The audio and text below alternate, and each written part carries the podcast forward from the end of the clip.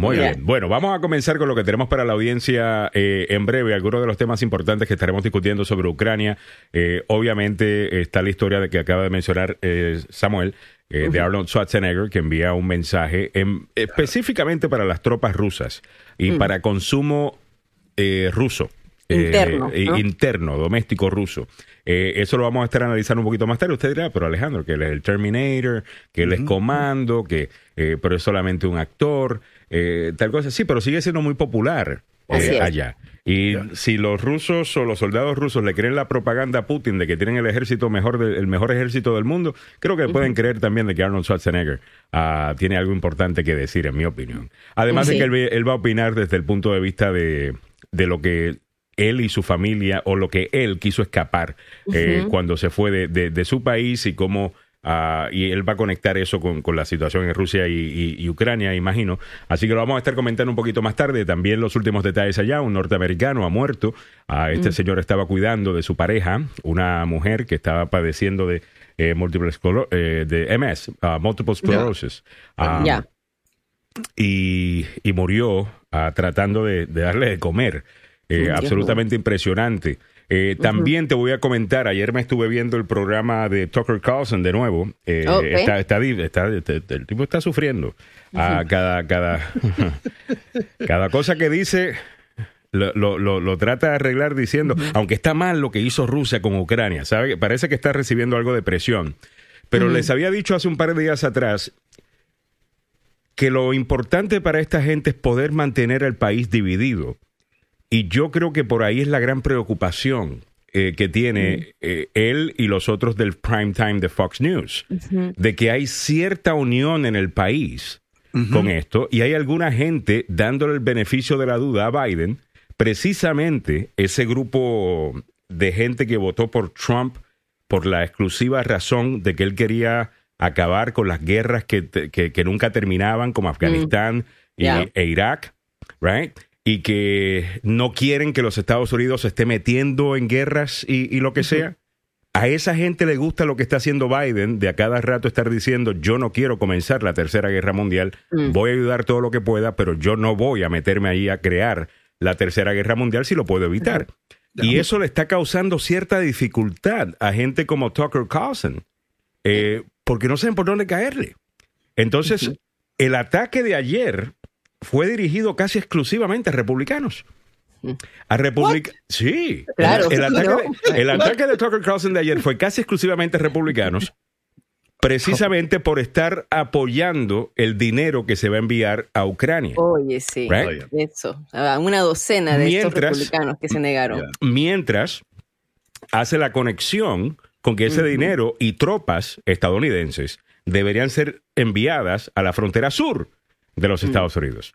Ah, y utilizó eh, eh, imágenes de una pelea entre narcos, en donde habían varios camiones en, en, llamas y parecía pues una escena de guerra precisamente para poder comparar una cosa con la otra, aunque obviamente creo que el argumento es un poquito vacío porque nadie, o sea, si tú vas a Texas ahora mismo a la frontera, tú no te vas a encontrar con miedo de que te vaya a caer una bomba encima, ¿me entiendes? Claro. Ah, pero lo vamos a comentar un poquito más tarde porque estamos, estamos desenmascarando qué es lo que motiva a estas personas. Y a lo mejor no es que están recibiendo un cheque ruso, a lo mejor es que entendieron que aquí lo importante es dividir y cuando no hay división no saben qué hacer. Y eso te lo comentamos más tarde. Pero vamos a comenzar con las cosas que tenemos para la audiencia la mañana de hoy. Mili, ¿por dónde quieres comenzar?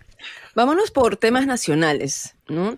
Eh, no sé si ustedes escucharon esa noticia de un accidente donde murieron nueve personas eh, en Texas y que lamentablemente fue ocasionado por un conductor menor de edad. Apenas el chico tenía 13 años. Mm. Eh, este menor que conducía la camioneta causó este accidente tan fuerte. Imagínate, nueve personas murieron dentro de las dentro de las personas que murieron iban seis estudiantes universitarios de Nueva México, de Nueva México. Mm. Eh, uno de origen portugués y otro mexicano, también el entrenador de golf. Así que esto lo vamos a estar comentando. ¿El niño sobrevivió? con, los abogados.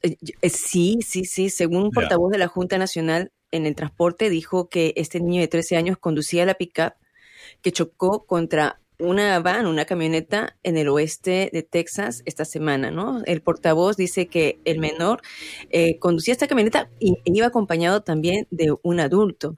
¿Sabes lo que pasó? Que la llanta delantera de la izquierda del auto, que era como una, era una llanta de, repuesto, mm, imagínate, eh, reventó eh, antes del impacto. Entonces, ¿Y se sabe por qué estaba manejando el niño? No se sabe, están haciendo la, están haciendo la investigación en este momento. No por darle el beneficio de la duda, pero quiero que sepan que a esa edad yo le manejaba a mi papá, eh, porque mi papá tenía un problema de, se había roto el cuello. Ah, y siempre vivía con, con, dolor después de un accidente de auto que, que, tuvo y tanto mi hermano y yo nos tomábamos turnos eh, muchas veces manejando y manejábamos desde los 12, 13, claro está, dentro del pueblo de Calle, ¿no? Que claro, tantos carros, lo que sea, pero al final del día sí manejamos y era porque había una razón eh, bueno, genuina. Eh, eh, realmente él tenía dificultad y algunas veces tenemos que ir a la tienda a buscar algo, ¿no? Y, él se iba con nosotros. O no sé si ese es el caso, ah, pero muy triste definitivamente. A 7, 16 minutos en la mañana. Continuando con las otras cosas que tenemos en la audiencia, en el para la audiencia en el día de hoy. Millonario regala gasolina en Chicago y se generó tremendo caos. El obsequio de gasolina del empresario de Chicago genera largas esperas y atascos de tráfico a medida que aumentaban los precios de la gasolina. Los habitantes de Chicago comenzaron a, esperar en fila a las 4 de la mañana para llenar sus tanques con parte eh, de los 200 mil dólares en gasolina gratis eh, de Willie Wilson. Sí, es el doctor. Que el jueves obsequió estos 200 mil dólares en gasolina eh, él es un empresario de Chicago y candidato político. Vaya, ya sabía yo. Claro, claro, por, ahí va la, cosa. Oye, ¿cómo no es esto comprar votos, Samuel? Eh, Mira, ¿ah? a este punto, imagínate, no importa que venga ese candidato acá y que regale 200 mil dólares, pero claro, 200 mil dólares se le fue bien rápido, ¿no? Porque la gente hacía estas colas inmensas uh, y estaba mirando, era, era un caos, era un caos que, se, que se ocasionó. Y entonces, eh, muy gracioso, entrevistaron a una persona diciendo, ah, yo no pude llegar porque estaba, yo no pude llegar porque estaba este, en mi trabajo. ¿Cuándo van a dar de nuevo? Así como que... Sí, claro, imagínate. Eh, gasolina gratis, como está cara la, gasolina. Óigame, ¿están notando algún bajón en los precios? Le pregunto a la audiencia, ¿no? Eh, ¿Se han notado algún bajón en, la, en el precio de la gasolina? Déjenme saber si acaban de echar gasolina, cuánto estaba y dónde. Eh, por favor, estamos seguimos haciendo ese survey, ¿no? Preguntando a la gente porque sabemos de que el precio del petróleo ha bajado y toma un tiempito en lo que llega al consumidor hasta que se se transfiere eso a los precios de la gasolina, pero sí deberíamos estar viendo algo, eh, algún bajón, ¿no? Siete, dieciocho minutos en la mañana. Otras cosas importantes que debes saber en el día de hoy, si eres de los que eh, prestas eh, tu contraseña de tu cuenta de Netflix, parece que te van a empezar a cobrar. están haciendo esta prueba en tres países, tengo entendido, en la plataforma de streaming Netflix. En Perú, cobrará un, importe, un importe adicional a los usuarios que compartan las credenciales. A ver, Mili. Sí, mire, eso es lo que está pasando, ¿no? Eh, ya de por sí Netflix había subido, no sé si ustedes habían visto ya el, en su factura, que había subido ya sus costos, esto lo, lo habíamos, lo habíamos anunciado anteriormente, pero en este momento pues van a hacer esta prueba con Perú, Costa Rica y Chile para ver que eh, evitar o, o mirando que la gente de nuestros países está entrando a Netflix con la cuenta de alguien que vive aquí en Estados Unidos. Eso lo hace mucho aquí también. Sí, oh, en todas partes. En todas partes hacen eso. Ahora, el punto está que van a cobrar si es que tú no vives en la misma casa. O sea, porque eh, si estamos en la misma casa, pues por supuesto, eh, no, no, no, no tiene sentido que te cobren extra, ¿no? Pero si no. Claro, y será por el IP address, ¿no? Que, que van a. Ya, entonces, eh, Netflix cuenta con 222 millones de suscriptores repartidos alrededor del mundo, pero mm. eh, el número de nuevos usuarios y la curva de crecimiento se ha moderado en los últimos meses. O sea, mira, tiene un montón de suscriptores, pero no sube la, el, número de usuarios.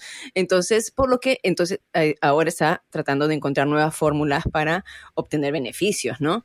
Esta medida, como dijimos, llega tras la subida del precio. Así que van a, estar probando. A mí me encantaría que empezaran eh, un servicio que tuviera todo lo de Netflix, todo lo de Disney Plus, todo lo de Paramount Plus, eh, todo eso en un, en un solo lugar, porque eso de que, you know, yo pago la de HBO Max exclusivamente para ver el show de Bill Maher los viernes y algunos documentales, algunas películas que me veo de, HBO. Eh, pero mayormente es por Bill Maher que, que, lo, que, que, lo hice. Esos son nueve, no, nueve, ya, nueve noventa y nueve eh, que pago por eso. Pues tengo lo de Netflix, que lo tengo a través de mi plan de business de celular, uh, que, me dan Netflix. Um, pero todavía me cobran como 12.99 o 9.99, algo así. Está lo de solamente para poder ver los canales de noticias tengo Sling. Um, y ya son, casi más de ciento y pico dólares cuando va sumando en, en, estas cosas. y casi ni lo veo. Eso me gustaría que haya algo, no sé, yo estaría dispuesto a pagar y no, 50 dólares por todo, cable, eh, Netflix, un, paquete completo. Oye, es que las compañías de cable han eh, hecho eh, una, nueva, una nueva manera para sacarte el dinero del bolsillo. O sea, los canales a nivel nacional, que te digo, eh, CBS, ABC, NBC, ellos tienen sus canales adicionales y aparte de eso tienen los canales Plus. Y es ahí donde te sacan el dinero del bolsillo. A mí me parece una sinvergüenzada porque, eh, porque lo, lo, lo, que veo yo en la televisión por cable que tengo aquí en mi casa, si no fuera porque se paga lo, lo mismo que vos estás pagando por HBO, eh, estoy viendo eh, una repetición, repetición, repetición de lo mismo. Lo mismo. Y, como el Chespirito en, en, en, Univisión, que le han dado vuelta por todos lados y le han puesto a las 9, a las 11, ah, eh, repitiendo lo mismo. Me da la impresión de que me, están sacando el dinero del bolsillo. Lo que pasa es que la gente está bench watching y eso es algo que, que, nos ha traído Netflix. Que me recuerdo cuando antes decías, bueno, una película si la haces más de dos horas, la gente pierde interés. Esas películas de dos horas y media, eso no va a tener éxito. Las tres horas, mucho menos. La gente no presta atención. Y ahora nos metemos básicamente una película de 16 horas, que son estas series de Netflix. O sea, eh, es una película, pero te la rompen en 16 episodios o lo que sea, y tú te lo tiras en un fin de semana. Sí, eh, claro, y estás adicto a eso. Totalmente. Eh, por ejemplo, los canales estos, por ejemplo, hay un programa que hace John Quiñones, uh, de NBC. Uh, de ABC, oh, tienes razón, de ABC, que se llama What Would You Do, que es un programa muy popular. ¿Qué harías? Entonces es una cámara escondida, ponen una situación, eh, la gente que está alrededor, a ver cómo reaccionan. Uh, y es muy interesante el programa. Bueno, ha sido un exitazo y en varios canales propiedad de ABC. Ahora lo que tienen son maratones de ese show. Eh, o sea, los sábados eso es y te lo dicen así, ¿no? Maratón. El maratón, decirte. O sea, no vamos a crear nada nuevo, te vamos a dar la misma vaina y a ti te va a encantar. Ah, pero eh, es lo que la gente es lo que la gente quiere. A ver, 7:23 minutos de la mañana. Déjame irme a la información deportiva con Don Samuel Galvez y en breve voy a leer algunos de los comentarios sobre cómo está la gasolina, eh, que ya me están reportando algunos lugares y algunos precios, ¿ok? Mm. Ah, en breve venimos con eso. Adelante, Don Samuel. Gracias, Alejandro. Seguimos con eh, el fútbol, pasión de multitudes, opio del pueblo. Claro que sí. Oiga, Cristiano Ronaldo se va a quedar con el Manchester United. Sí, hasta el 2023 va a cumplir con su contrato. Pese al estar lejos de la pelea por la Premier League y eliminado de la Champions, Cristiano Ronaldo va a respetar su contrato con el Manchester United, me parece correcto, y eh, vivió un golpe duro esta semana. Es que el Manchester United perdió 1-0 ante el, el Atlético de Madrid en su propia madriguera, en Old Trafford, lo que eh, significó que fue eliminado de la Champions League. En la Premier el panorama no es distinto ya que el torneo inglés es cosa número dos. El City y el Liverpool están allí. El Manchester United de Cristiano está más que lejos en la tabla de posiciones y esto tiene muy preocupados a la gente en el fútbol y especialmente en el Manchester United, el equipo que yo admiro. Ah, hablando de liquidaciones y se acabó para usted. E, evidentemente, lo de Cristiano Ronaldo está de alguna manera relacionado con la gente del Paris Saint-Germain, que parece que en un principio querían deshacerse de Messi, pero también Messi va a cumplir con el contrato que tiene y después de que cumpla con el contrato van a pensar qué van a hacer con él. Pues la verdad la cosa es que Messi no está conforme no está jugando bien, no tiene la posición que tenía cuando estaba jugando con el Barcelona, lo tienen ahí a un costado por si las moscas, pero más allá de eso, nada. Así que eh, Messi y Cristiano se van a quedar, van a cumplir con sus contratos, que son bastante jugosos, y por supuesto, para darle algún tipo de ánimo a sus equipos. Eh, un tanto del ucraniano Yarmolenko en el minuto 112 de la prórroga eliminó al Sevilla de España, que estaba también dándole duro. El West Ham liquidó al Sevilla que le dice adiós a la competición, superado por el derroche físico de un equipo que mereció la remontada. El mm. conjunto del sur de España aguantó lo que pudo y cayó en la prórroga. Así que se quedaron mirando como el gato para la carnicería, hermano. Así que el Sevilla no dio para más. El segundo gol del Yarmolenko en el minuto 112 acabó con el equipo español.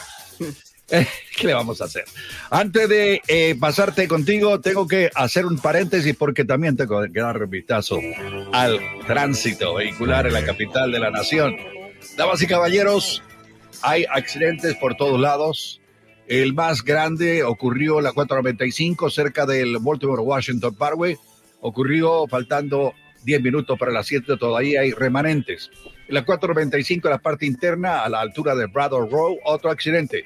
También en la 95, viajando norte, a la altura de la 294, en Prince William Parkway, hay una vía que está complicada debido a otro accidente. Así están las condiciones de las carreteras en la zona metropolitana de Washington a esta hora de la mañana. Muchas gracias, don Samuel Galvez. A las 7:27 minutos de la mañana, mantén la sintonía. En breve te comentamos eh, cómo es que los cizañeros profesionales eh, de las 8 de la noche y 9 en Fox News están reaccionando a esta unidad que se está viendo en el país debido al conflicto en Ucrania. Aparentemente, el enemigo de ellos es la unidad entre el pueblo, que gente que votan por diferentes partidos políticos, digan, en esto estamos de acuerdo. Ah, es peligrosísimo para ellos. Eh, vamos a hablar de los cizañeros a las 7.35 minutos de la mañana, no se lo pierdan. 7.27 a esta hora. Bueno, vamos continuando. Déjame leer algunos de los comentarios que están entrando sobre eh, los precios de la gasolina. Me dice Sandra Baires que Manazas a 3 dólares 99 centavos el, el, galón. Ese está un poquito mejor. Cecilia Ames Rojas dice Alejandro, es más especulación. Algunas la venden a 4 dólares 9 centavos y otras 4.39. Descarados. La gasolina en Sterling, dice David Guadrón, está en 4 dólares 5 centavos. Ah, creo que estoy notando que está bajando un poco. a ver, Nancy me dice, aquí en Maryland será efecto hoy el precio de la gasolina eso se espera, el, el, bajón al precio de la gasolina debido al tax holiday, ¿no? de, de, Maryland. Ya fue aprobado, va para la oficina del gobernador en Anápolis eh, la mañana de hoy, así que podríamos ver los efectos, eh, los efectos el fin de semana. Sí, Very nice. Muy bien. Eh, nos dice Nancy Onassis también, Dish es horrible, le cobran por los canales locales. No, no, no sabía eso. Fíjate que yo agarré Sling de nuevo, porque yo no tengo cable, yo utilizo todo a través del internet y utilizo Sling y yo había cancelado Sling. Y me iba mucho mejor cuando estaba no viendo tantas noticias durante el día, sinceramente. Creo que mi impresión estaba mejor, estaba leyendo más, ah, Cuando empieza la guerra, compré Sling de nuevo. Eh, para ver la cobertura de CNN, porque tienen una gran red de corresponsales y en serio que CNN fue hecho para hacer este tipo de cobertura, ¿no? Ah, pero estoy que lo cancelo de nuevo. Porque realmente hay muchos canales gratis. Eh, si tienes una televisión inteligente, a todo lo que es NBC, ABC, CBS, todos tienen canales de noticias gratis en streaming. Eh, que no necesitas pagar nada extra. Con tu conexión de internet eh, lo puedes acceder y es lo que yo estaba haciendo cuando quería ver algo, you know, algo audiovisual. All continuando con el show a las 7.29, al menos un muerto y cuatro heridos deja otro bombardeo ruso sobre zonas residencial. Ese tema como a eso de las 7.40 aquí en el show, cuando estaremos hablando de todo lo que tiene que ver con la guerra eh, de Rusia en Ucrania. Pero hay otras cosas importantes que debes saber, incluyendo que en Fairfax aparentemente están esperando 30.000 estudiantes que tengan que asistir a escuelas de verano, esto debido a que esas escuelas estuvieron cerradas por mucho tiempo y parece que no están rindiendo bien. Eh, a ver. Sí, eso es lo que está pasando, ¿no? Lo que estamos mirando eh, ya, como decir, post pandemia o entrando a una vida eh, de pandemia eh, ya no eh, regular, ¿no? Normalizando un poco nuestra vida. Entonces, se ha visto que los jóvenes, que los chicos están con un nivel académico bastante bajo. Por, supuesto, estos dos años ha tomado, ha cobrado, ha pasado, como decir, factura a estos jóvenes. Sí, los efectos, ¿no? Entonces, Así es, así es, este Samuel. Eh, el distrito, uno de los distritos escolares más grandes de Virginia eh, espera que entre 20 mil y 30 mil estudiantes participen en estos programas de verano para que se nivelen académicamente y así puedan aliviar lo que son las brechas eh, que existen entre los diferentes grupos. Eso es lo que están diciendo en este momento. También están estudiándolo, por supuesto, en otros, en otros condados para ver cómo van a poder aliviar y que puedan estos chicos mantenerse a un nivel antes de la pandemia. Ya. Muy bien, vamos a, ver qué pasa. A, propósito de pandemias, ayer entrevistaron al doctor Anthony Fauci, que ha estado desaparecido de los mm, medios. Sí, sí y, dijo, charros, mano, cuidado. Eh, tengan mucho cuidado porque nos puede venir otra ola que nos puede pillar mal parados. Mm. ¿Y por qué dice él que estamos mal parados? porque se han comenzado a eh, relajar eh, lo que se había pedido que se hiciera. Mm. Pero, el gobierno está recomendando esas cosas. No, lo que pasa es que yo pienso que se van por el lado político, ¿no? Político, sí. Se van por el lado político porque, ¿saben lo que pasó? O sea, el, presupuesto esto de, de 1.5 trillones de dólares que aprobaron para que se evitara el cierre del gobierno y parte también ayuda para las personas de Ucrania. Eh, en este presupuesto no se consideraron 22 mil millones de dólares que eran dedicados al COVID. Claro. Entonces, ahora eh, lo que están diciendo, mira, o sea, políticamente... O sea que los gobiernos locales no los han, no los han utilizado. No, no, no, no. No, no, no, fueron aprobados los fondos. Ah, que los nuevos fondos que no han aprobado. Estos eran nuevos fondos que estaban pidiendo para continuar con los programas, o sea, para continuar con mayor vacunación, mayor eh, dinero para los tratamientos y ah, también para, para no, Él no está diciendo necesariamente que eh, cuidado, que están dejando de utilizar máscaras, eh, tal cosa, sino más bien que no tenemos fondos para batallar no, eso es lo que es mi análisis. Lo que yo estoy diciendo es que estamos mirando mucho Porque lo de quitarse las mascarillas es recomendación de, los CDC. De los CDC. Ahora, entonces lo que están diciendo es que no se deben bajar la guardia porque este es el punto eh, de que, eh, y ya creo que entremos al segmento del COVID, ¿no? Para ya eh, Entremos al segmento del COVID. Entonces, eh, vámonos con COVID al día, con Milagros Meléndez, que también es Salud al día con Milagros Meléndez a partir del próximo lunes. Estaremos hablando de salud en este segmento, pero también, obviamente, COVID todavía va a ser lo primordial en ese segmento. Vamos a ver. Entonces, esto es lo que están diciendo. Primero, que la gravedad del Omicron, que es sigiloso, ¿no? Este Omicron, la variante BA.2, todavía no tiene un nombre griego, eh, varía según la tasa de vacunación del país, donde a medida que se han levantado muchas de las... Eh, medidas de mitigación de COVID en el área de aquí de Washington, ha estado emergiendo esta mutante y ahora está causando una nueva ola, están diciendo, de casos en todo el país, en todo el mundo. Esta variante se ha descrito como el Omicron sigiloso porque carece de, dice, escuchen esta, esta explicación, carece de una peculiaridad genética del Omicron original que permitió a los funcionarios de salud diferenciar rápidamente de Delta. O sea, sabemos que a veces ni siquiera sabemos qué, qué COVID está dando. Todavía a estas alturas hay gente que le da Delta y hay mucha otra gente que le da Omicron. Entonces, ahora no se sabe muy bien qué variante te está afectando a los nuevos. Está el componente de vacunación que mitiga bastante los... Eh, como decir, los, los síntomas.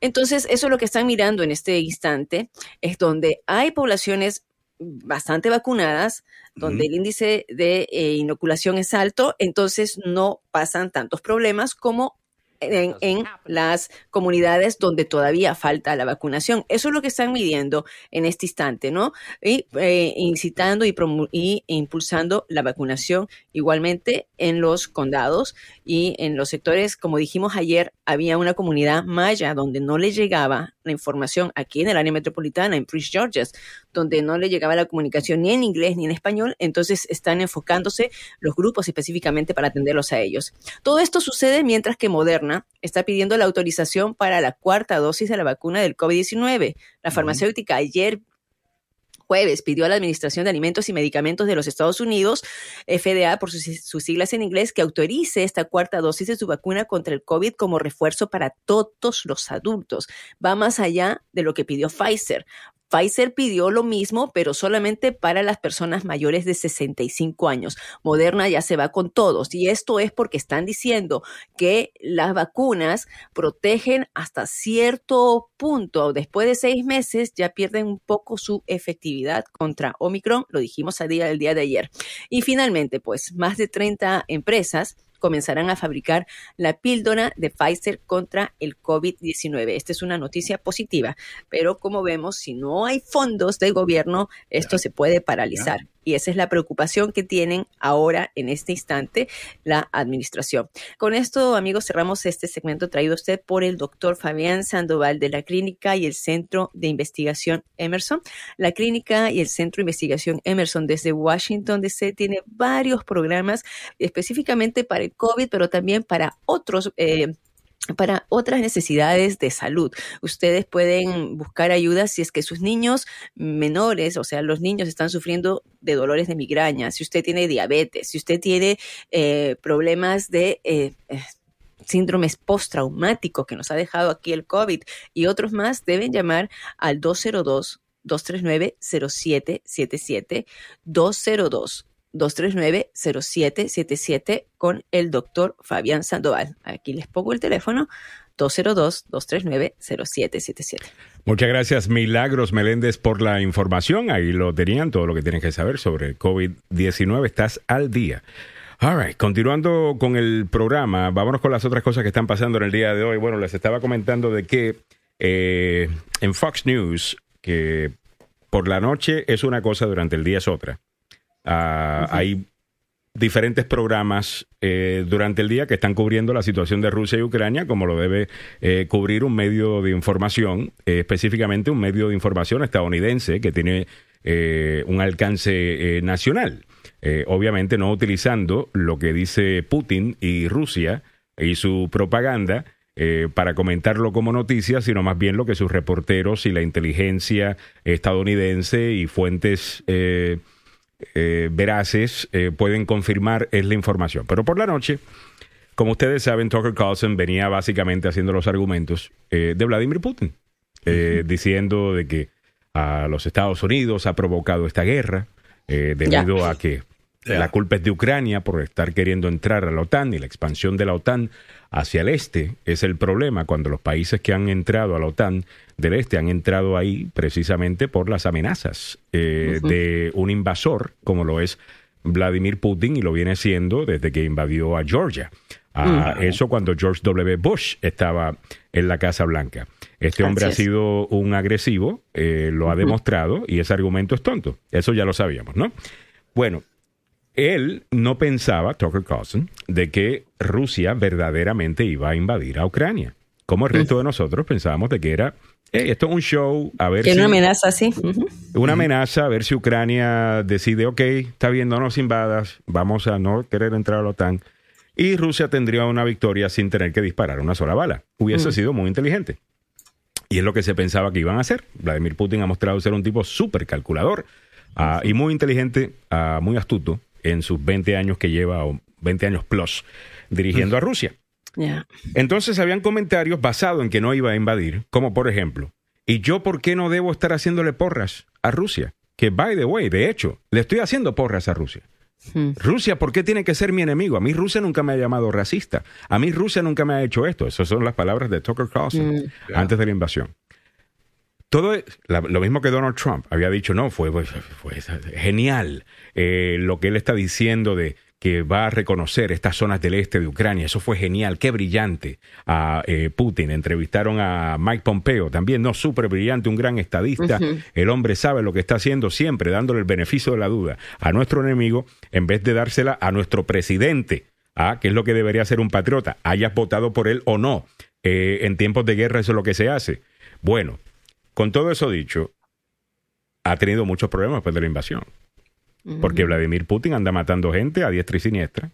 Claro. Bombardeando hospitales, bombardeando eh, hospitales de maternidad, eh, matando viejitas, niños y lo que sea, y el mundo entero está viendo esto. Entonces, la gente empieza a buscar información, se empieza a informar. Empiezan a, ver qué fue lo que pasó con la OTAN. Espérate, ¿quién es este Vladimir Putin? ¿Qué ha hecho en los últimos años? Y la gente solita ha llegado a la conclusión de que, espérate, el agresor aquí es Vladimir Putin, y esto está claro. Entonces se tienen que echar para atrás, pero necesitan, necesitan, necesitan, necesitan mantener la división aquí en los Estados Unidos. Claro. No puede haber unidad aquí en los Estados Unidos. Porque recuerda que ellos no te están ofreciendo nada. Ellos no te están diciendo, vota por nosotros o vota por nuestro partido, porque nosotros vamos a hacer X. Ellos te están diciendo, téngale miedo al Partido Demócrata que está lleno de socialistas y comunistas, con todo el que el, el, socialista perdió en la primaria demócrata y el que ganó fue el centrista, pero está bien, no le digas eso a nadie, porque no te lo quieren creer. Y necesitan seguir dividiendo y seguir dividiendo. Pues ahora, escuchando a Tucker Carlson anoche, me, me doy cuenta que el problema que él tiene es la unión que hay en el país. Y están queriendo ahora darle la vuelta, utilizar el asunto de Ucrania y Rusia para ver si pueden darle la vuelta a esto, diciendo lo que Rusia está haciendo está mal, pero nuestra frontera del sur está abierta y nos están invadiendo. Y ahora el caucus de la guerra, que fue lo que le llamó, está queriendo enviar más dinero y armas para Ucrania cuando deberían estar enviando a nuestro ejército a la frontera sur de los Estados Unidos. El argumento es un poquito tonto, obviamente, porque cuando tú escuchas ese argumento y tú estás en Texas, en Arizona o California, y no ves que están cayendo bombas o helicópteros no están llegando a tirar bombas o aviones a tirar bombas, eh, no están entrando tanques, pues tú dices contra este lenguaje de invasión es un poquito exagerado. Entonces, ¿qué fue lo que hizo Tucker Carlson? Se buscó eh, video de una batalla eh, campal entre narcos en, en, México, en donde hay varios camiones que están encendidos en llamas y parecía básicamente Ucrania. Ah, y dice, esto es lo que está pasando en, en la frontera. Ah, y por ahí es que va la cosa. Entonces van a utilizar lo que nosotros estamos enviando ayuda allá para Ucrania para decir, no, lo que tenemos que defender es la frontera sur de los Estados Unidos. So, mm. Prepárense para eso. María, María Elvira Salazar, que tiene un plan de una reforma migratoria, fue al programa de Tucker Carlson antes de ayer.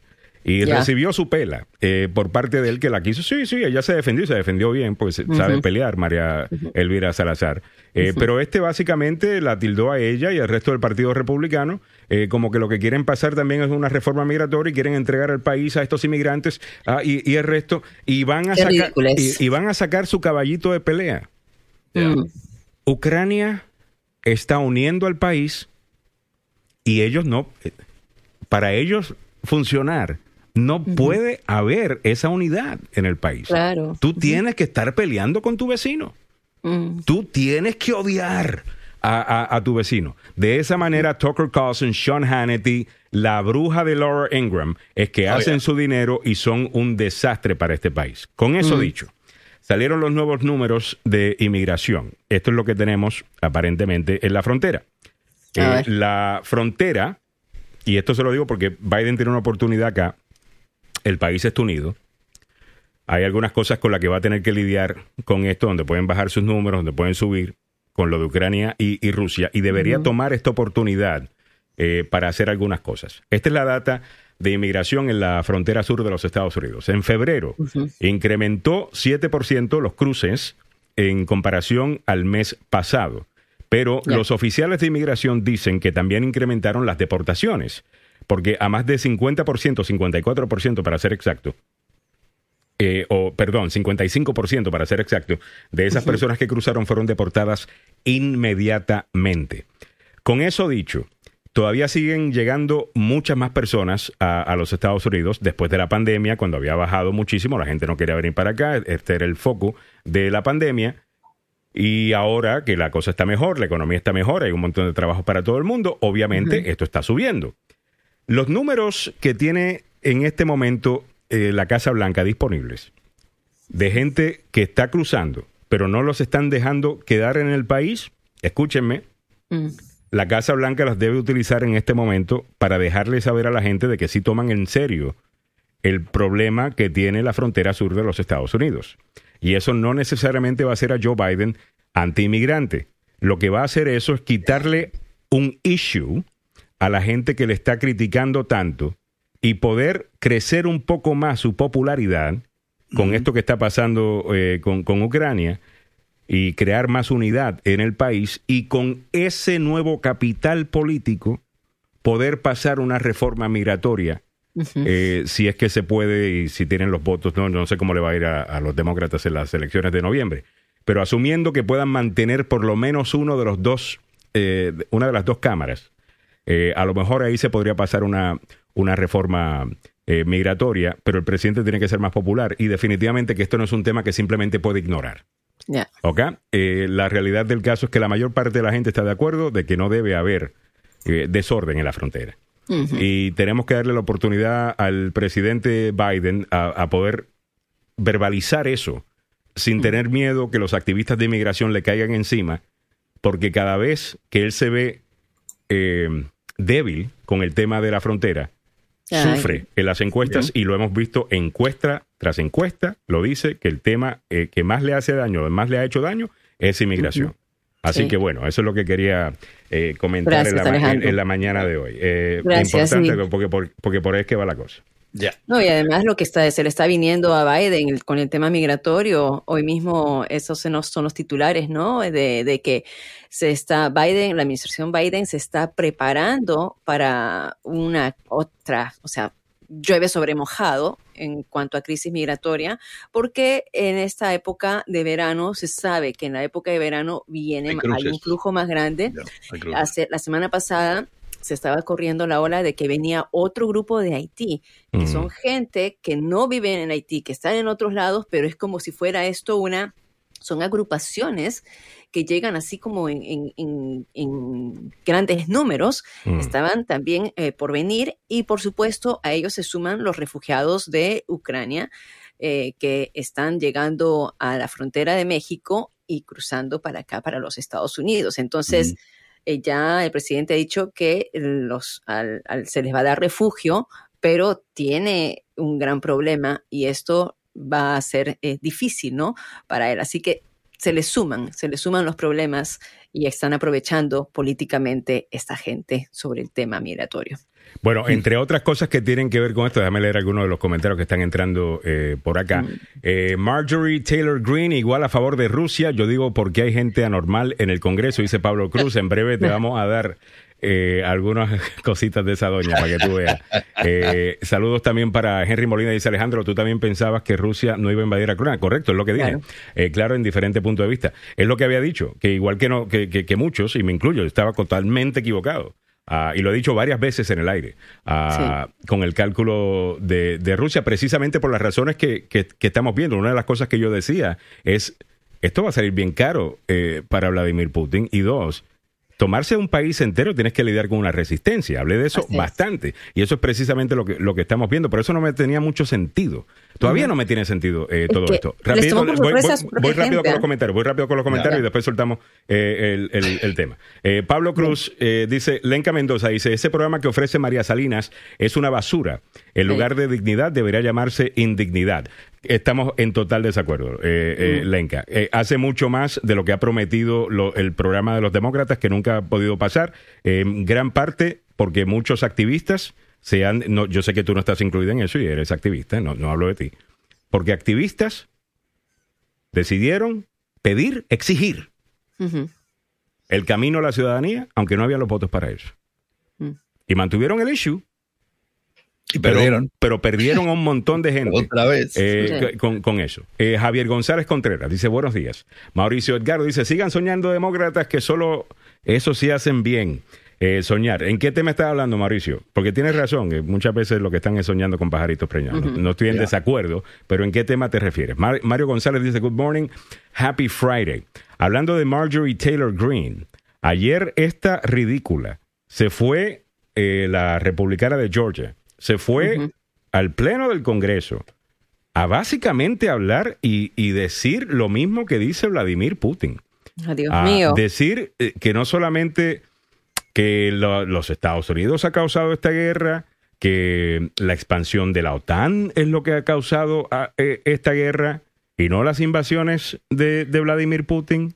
eh, que de nuevo que no debemos eh, financiar laboratorios de donde están saliendo armas biológicas, que, supuestamente nosotros estamos haciendo en, en, Ucrania. esa es la razón, Mauricio Edgardo, que tú puedes decir que los demócratas están soñando. Pero mira, yo prefiero soñadores mil veces que a, que a traidores. Y el Partido Republicano, no estoy hablando de sus votantes, yo no tengo problema, no tengo issue ni con los votantes republicanos ni con la ideología conservadora. Eh, la entiendo bien, la he estudiado bien. No tengo problema con eso. Estoy hablando de los políticos que representan a ese partido. Se han mostrado una y otra vez, incluso antes de la invasión de, Rusia a Ucrania, como gente antipatriótica. Y yo tengo un grave problema con eso. Y me refiero a lo que sucedió enero 6. Y la manera que lo han defendido y lo han querido justificar, el Partido Republicano ha dicho que lo que el partido que lo que sucedió enero 6 es libertad de expresión. Es una expresión de es eh, legítima. Mírate tú, yo no puedo con eso.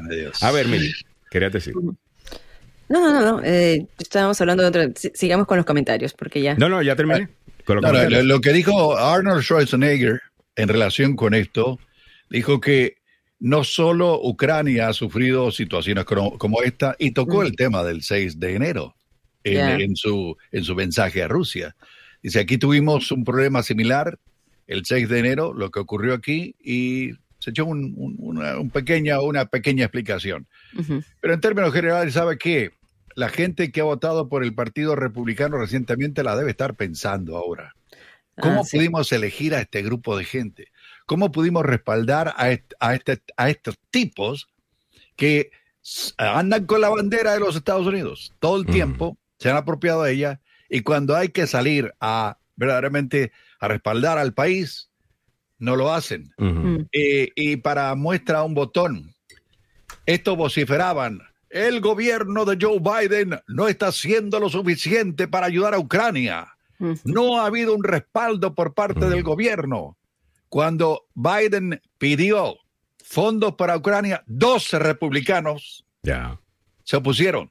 Una docena de republicanos dijeron no quiero colaborar, yo no quiero meter más, billetes. Entonces ponen al partido en una situación que los republicanos dicen, este tipo no me está representando a mí, mano.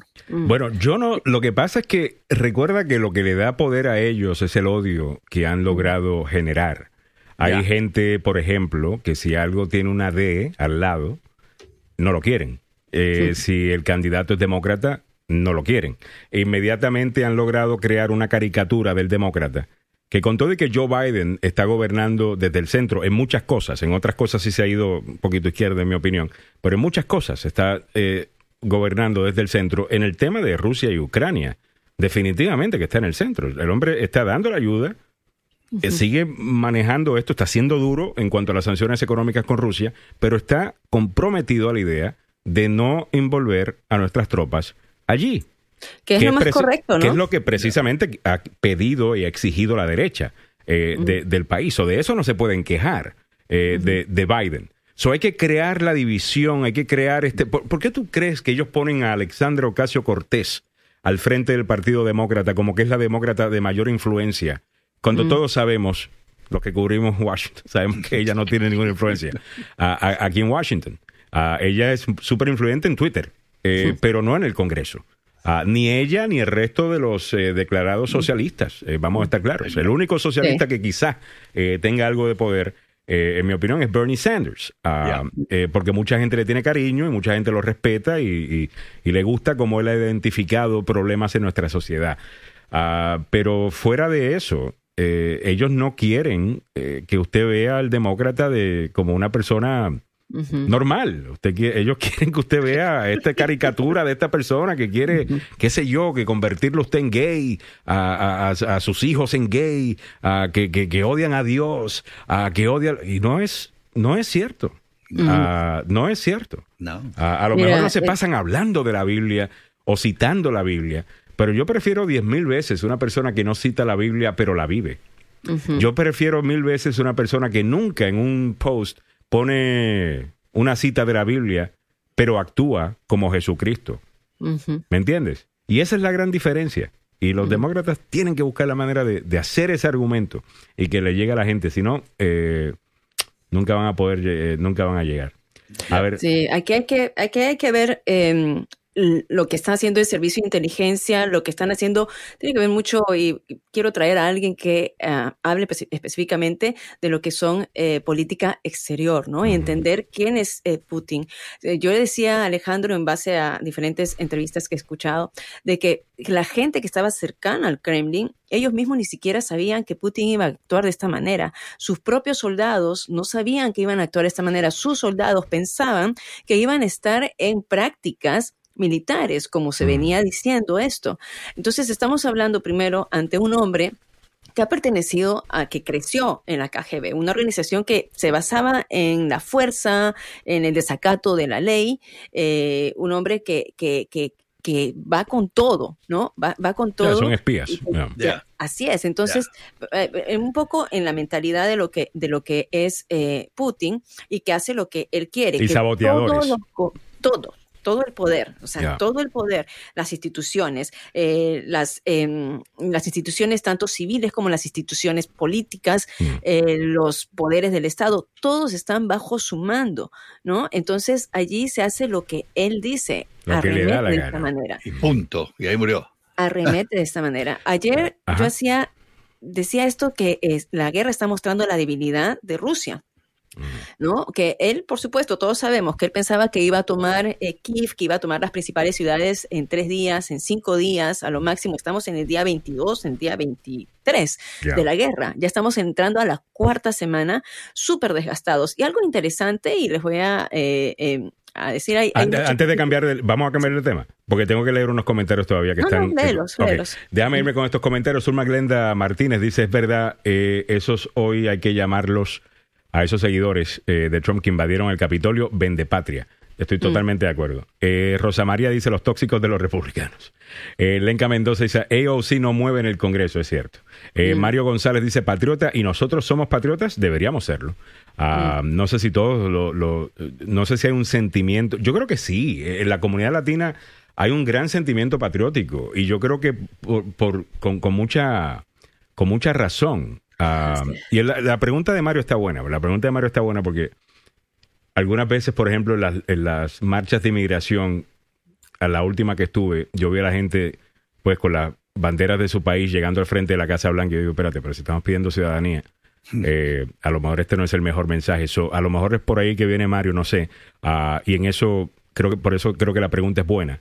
Pero yo creo que el latino tiene un gran sentimiento patriótico con este país. Incluso algunas veces más grande o mejor fundamentado que el mismo nacido acá, porque tienen un buen punto de referencia para poder comparar.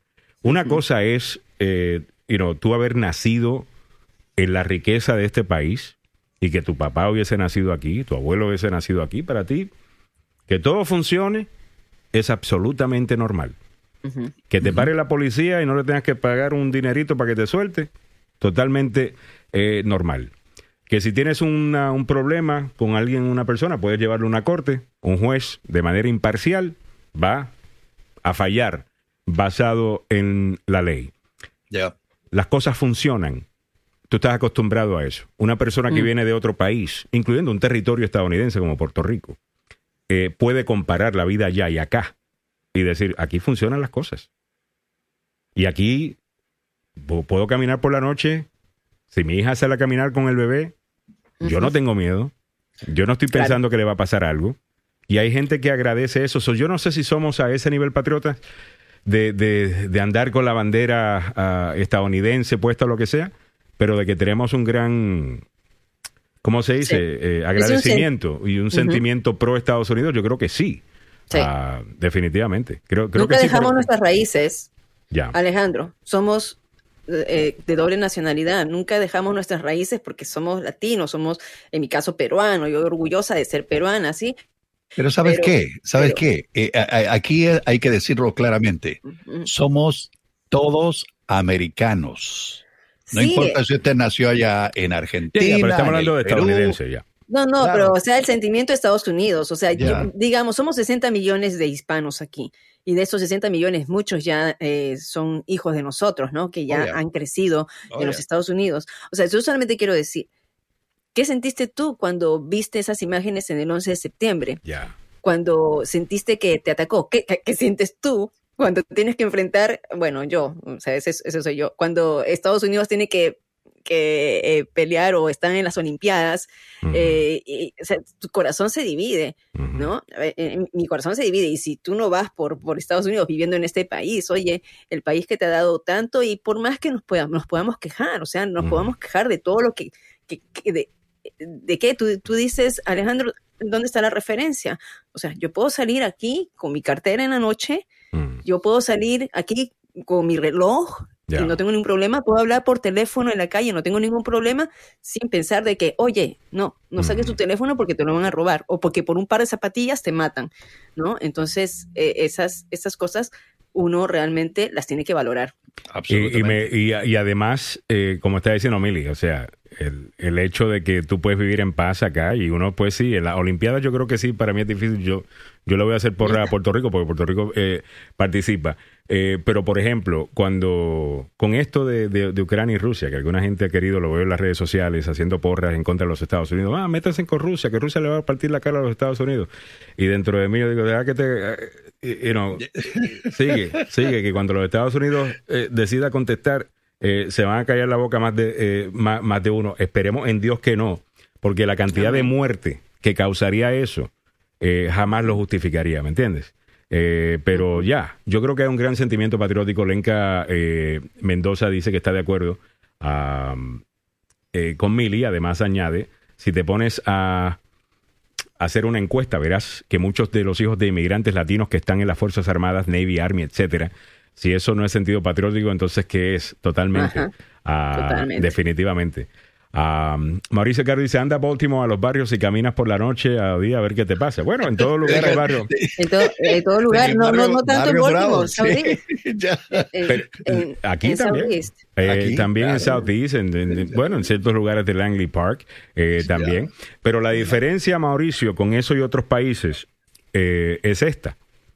Acá hay algo que se llama upward mobility, eh, mm. que los economistas le llaman a eso cuando una persona empieza en este nivel económico y eh, con el tiempo va subiendo a este nivel, upward mobility. So, básicamente tú puedes empezar clase pobre y terminar clase media, o empezar clase media y terminar rico, o empezar pobre y terminar eh, rico en los Estados Unidos. Ese problema no lo tiene, esa solución o esa eh, eso no se puede hacer en muchos de, nuestros países. En muchos otros países o eres pobre, si naciste pobre te quedas pobre. Y si naciste rico, pues te quedas rico. Y realmente no hay nada en el medio. O sea, upward mobility, eh, debe haber ese término en español también. Eh, no lo vemos como lo vemos acá. O sea que tú puedes salirte de esa situación de vivir en ese gueto. Ah, ¿Me entiendes? Para tener una mejor vida. Ah, y yo creo que eso se le agradece a, los Estados Unidos, ¿no? Eh, ocho, y a nosotros que estamos haciendo el país, vamos a estar claros, eh, los Estados Unidos no es que le estamos agradeciendo a los Estados Unidos, ah. nosotros estamos haciendo los Estados Unidos, somos los Estados Unidos.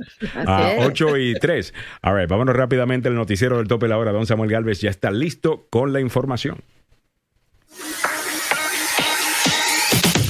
This is WLXE 1600 AM, Rockville, Maryland.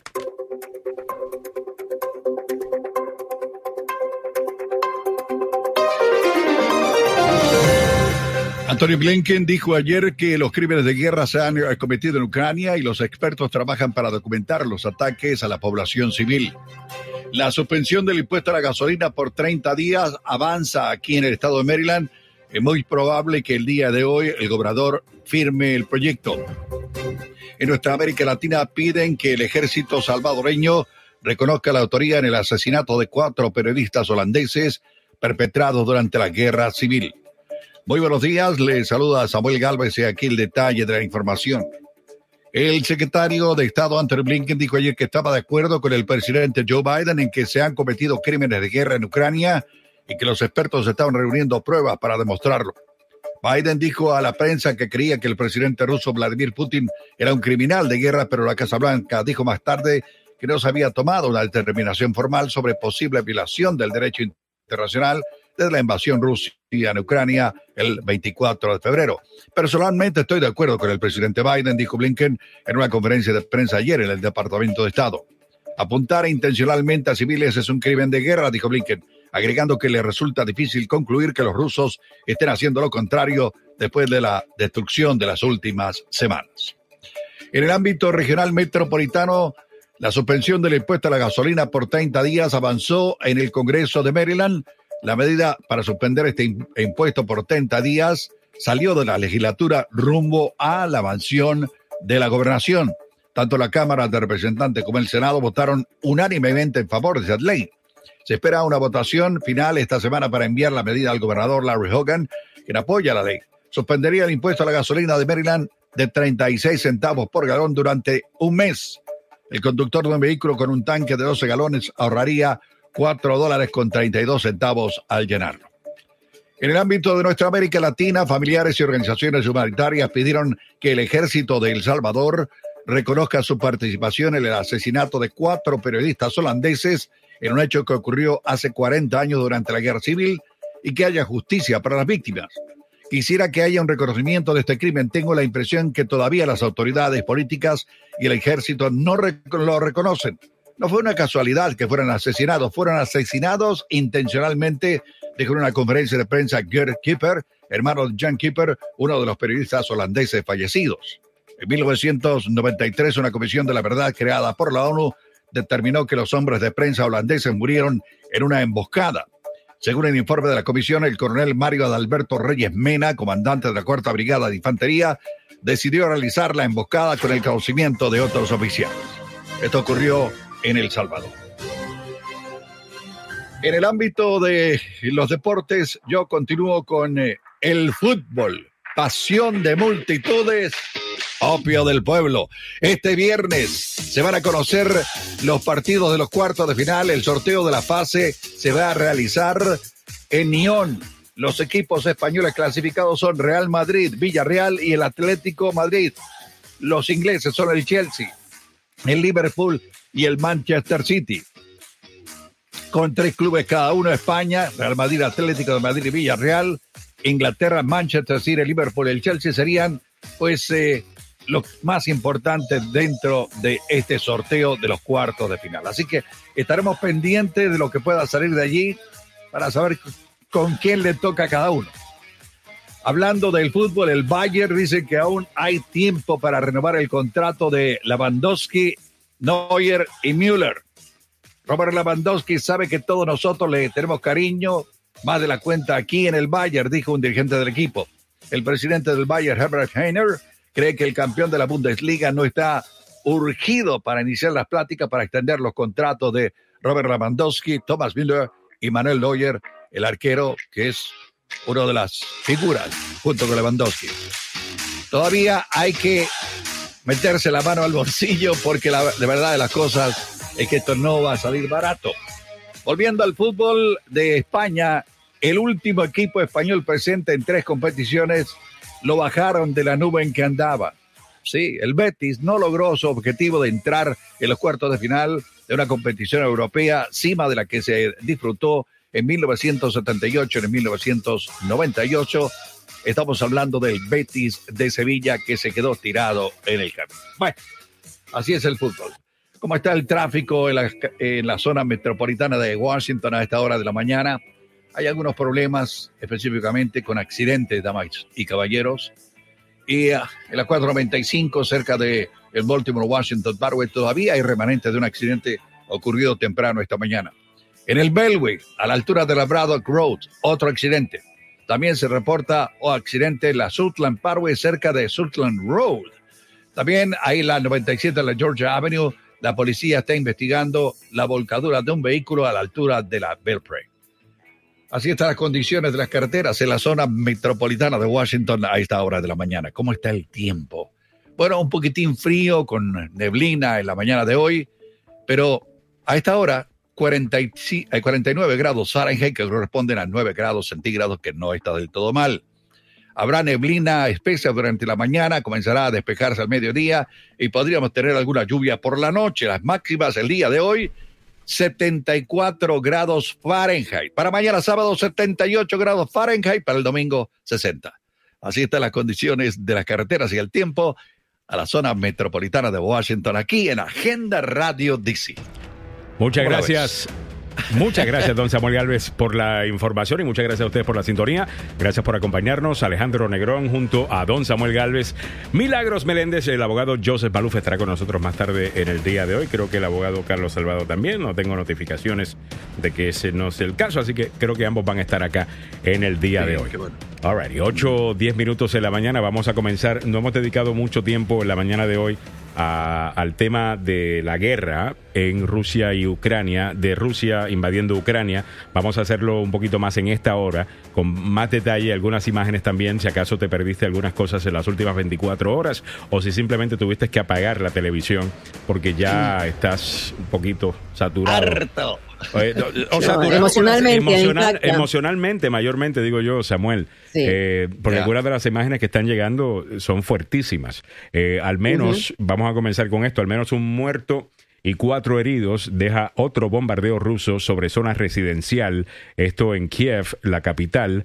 Un ataque con misiles o un bombardeo aéreo lanzado por Rusia dejó un cráter de varios pies de diámetro en el patio de un edificio residencial en Kiev. Muchos de ustedes ya han visto esa foto en redes sociales, no sé si la podemos buscar. Uh, si es que la tenemos, Mili, rompió ventanas en varias manzanas a la redonda y dejó al menos un cuerpo tendido en la acera. El Servicio de Emergencias de Ucrania confirmó la muerte de esta persona y dijo que otras cuatro resultaron heridas en un incendio desatado tras el impacto de los explosivos. También estamos viendo cómo alcaldes de la ciudad Samuel se los están llevando secuestrados. Ahí hasta video de eso también. Y ponen a, un payaso ahí de, la alcaldía, afín al gobierno de Rusia. Eh, pero no, y se dejaron en libertad a uno de los alcaldes, pero ahora también se está reportando de otro. Eh, lo que hacen es ponen un títere que, que, Y me imagino que es lo que quiere hacer él a través de todo Ucrania. De todo el eh, país, claro. Pero tenemos entendido que no le está yendo bien a, Vladimir Putin. Ah, y esto ya no es solamente uno pues comentando acá porque uno esté a favor de los Estados Unidos. Yo quiero que estemos claros. Yo estoy a favor de los Estados Unidos y estoy a favor de Ucrania. Eso no mm. significa que voy a venir aquí a, a, decir cosas que no son. Ah, no, toda la, información que tenemos es que esto no se supone que tardara tanto, que durara tanto, debo decir. Y, que Vladimir Putin se siente cada vez eh, más aislado, incluso dentro de su país. Mm. El único aliado grande que tiene, creo que en el día de hoy, eh, el presidente de Sudáfrica se ha pronunciado a favor de Putin, diciendo que esto fue culpa de la expansión de la OTAN hacia el, el este eh, argumento que hemos discutido aquí bastante. Ah, y creo que hemos comprobado falso, pero bueno, su punto de vista se le respeta. Ah, fuera de eso, China. Entonces, en el día de hoy, este va a ser la noticia importante del día. El presidente Biden estará hablando con China. Ayer eh, vi que Tony Blinken, eh, y me sorprendió que saliera así de repente Samuel a hacer ese anuncio, esas advertencias a China, ya que había una llamada telefónica programada para hoy. Es, es casi como si hubieran obtenido información de algo y tenían que hacer el anuncio. Ya, lo que pasa es que eh, la gente de Relaciones Exteriores de China no ha sido muy clara, eh, eh, ha estado en aguas tibias. Ya. y no ha dicho, ¿sabe qué? Vamos a apoyar a Rusia. Ok, apoyen a Rusia. O nos vamos a apoyar a Ucrania. Ok, apoyen a Ucrania. Es allí donde están en el medio, están jugando una especie de, de papel pacifista que no es muy claro y que podría aclararse a partir del día de hoy, después de la llamada del presidente Biden al presidente de China, Xi Jinping. Así que eh, esto es eh, dentro de poco, a las nueve de la mañana se supone que va a ser la llamada. Y vamos a estar pendientes de lo que ocurra allí. Le, deseamos lo mejor al presidente Biden porque estaba escuchando a lo que algunos consideran es la mejor analista ah, de, de, Rusia. Se me escapa el nombre de ella en este momento. Uh, pero ella estaba diciendo esta mañana uh, y es una de las pocas personas que ha estado correcta en, todo lo que ha dicho desde que comenzó el, conflicto. Eh, ella dice que si China le quita su apoyo a Vladimir Putin, se acabó la guerra. Ya. Eh, ella dice que si él se acabó. Eh, porque realmente no puede sobrevivir el gasto económico, las sanciones económicas, Eh, también los compromisos de comprarle petróleo, que yo creo que le van a seguir eh, comprando porque son el, el, importador más grande de energía es China. Mm. Ah, y Rusia siendo un gran exportador de energía, pues obviamente tienen negocios, ¿no? Pero nosotros le exportamos también a, mm. a, China.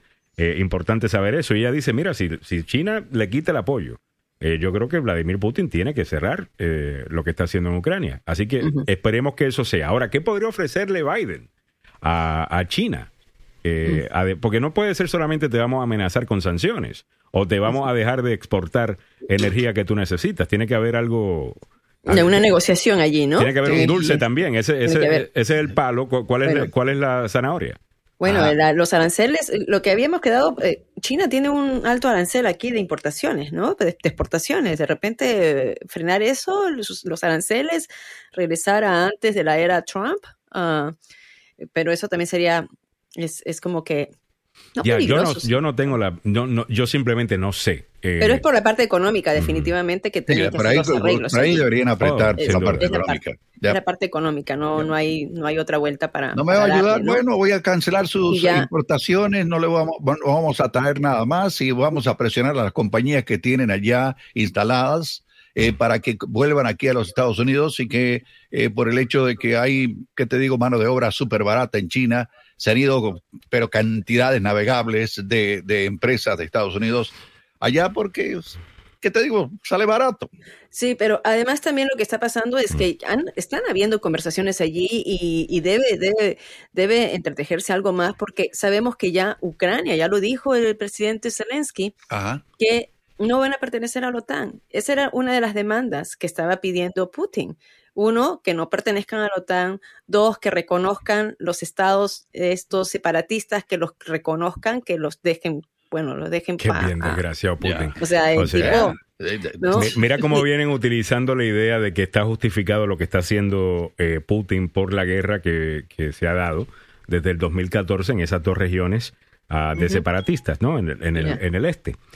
Lo que no te dicen esos pro-Putin que comentan es como ese problema no existía hasta que los ucranianos decidieron eh, votar al, a la marioneta eh, que tenían como, como presidente.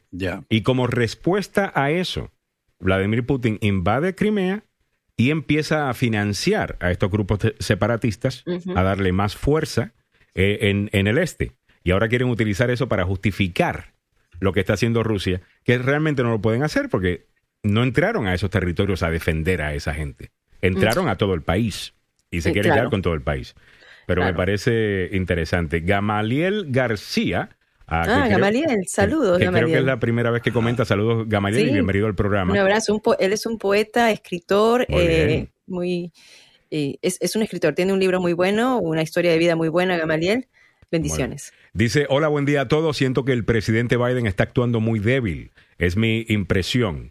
Eh, ¿desde, qué, ¿Desde qué punto de vista? Eh, porque yo, yo sí siento de que hay algunas cosas que él hace, mm. como por ejemplo decir, definitivamente que yo no quiero entrar en la Tercera Guerra Mundial y por eso no voy a hacer esto, no voy a hacer lo otro. Yo creo que tu enemigo tú no le dejas saber cuáles son las cartas que tiene debajo de la manga. Fuera de eso, mm creo que ha sido bastante fuerte, incluyendo el cantazo que le dio al petróleo eh, ruso, que a sabiendas que le iba a costar mucho más a los estadounidenses y podría bajar su popularidad. Creo que eso tomó bastante coraje también. 818, creo que ya tenemos también al abogado Joseph Maluf, que se está conectando. Vamos a poner un poquito más temprano en la mañana de hoy. Creo que ya está casi. Eh, usted deme el thumbs up y lo ponemos, abogado. Thumbs up. All right, vamos por encima. Ahí está el abogado Joseph Maluf. Le estaba preguntando al panel, abogado, que en el día de hoy va a estar hablando el presidente Biden con el presidente Xi Jinping eh, de, China. Ah, que mm. debemos decir que también eh, tiene unos issues políticos domésticos con los que tiene que lidiar a Xi Jinping. Eh, en estos próximos meses y eso podría darle cierta palanca a, Biden. ¿Qué es lo que Biden le va a ofrecer a Xi Jinping para que deje el apoyo a Rusia? Debido a que estaba comentando a los muchachos que es una experta, la, la, experta que, que, más correcta estado hasta ahora. Eh, sobre Rusia dice que si China le quita el apoyo a Rusia, se acabó el conflicto. Ah. Bueno, te recordarás que el presidente Donald Trump impuso ciertas sanciones a China. El presidente Biden no ha removido esas sanciones. Sí. Eso está sobre la mesa como una posibilidad de ofrecerle una, un incentivo a China. y, mirar el punto de vista económico y en la alternativa, eh, sugerir por lo menos de que las consecuencias van a afectar la economía china, porque eso es lo que le importa a China. Ah, china pensó que iba a estar todo bien con Vladimir Putin, porque Putin prometió que en tres días esto iba a terminar y que no iba a ser. Ahora se ha convertido en una de las guerras menos populares, si podemos decir, y más con más atrocidades que no hemos visto en esta, este siglo. Y ¿Me entiendes? esto está cambiando el mundo, está cambiando el panorama. Alemania, imagínense, Alemania. Aunque, aunque como... gastar más dinero para invertir en la defensa de Europa. No, y Suiza ahora ya no es, ya no es neutral. O sea, Suiza no es neutral. Suiza no, y Suiza, quiere pertenecer a la OTAN. Hay dos, hay, dos países más que están queriendo ah. entrar a la OTAN. Ah, está Carlos Salvado. Carlos Salvado está con nosotros también. Eh, buenos días. Buenos días, Carlos. Entonces le estaba preguntando al abogado en la negociación de China con los Estados Unidos, ya que China podría ser eh, quien pare el conflicto eh, si le quitan el apoyo a Rusia, ¿qué debería ofrecerle el presidente Biden? Ya hablamos de la zanahoria, de carrot, que va a ser quitarle las eh, sanciones económicas impuestas por Trump, pero eso también va a tener un cierto costo económico acá.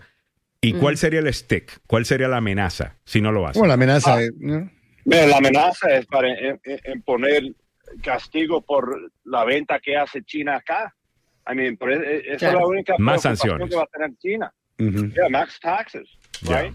Pero eh, estamos en una situación muy peligrosa. Si estamos ahorita tratando de prender algo a China. China tiene todo el control acá. Yo estoy muy preocupado por esa razón.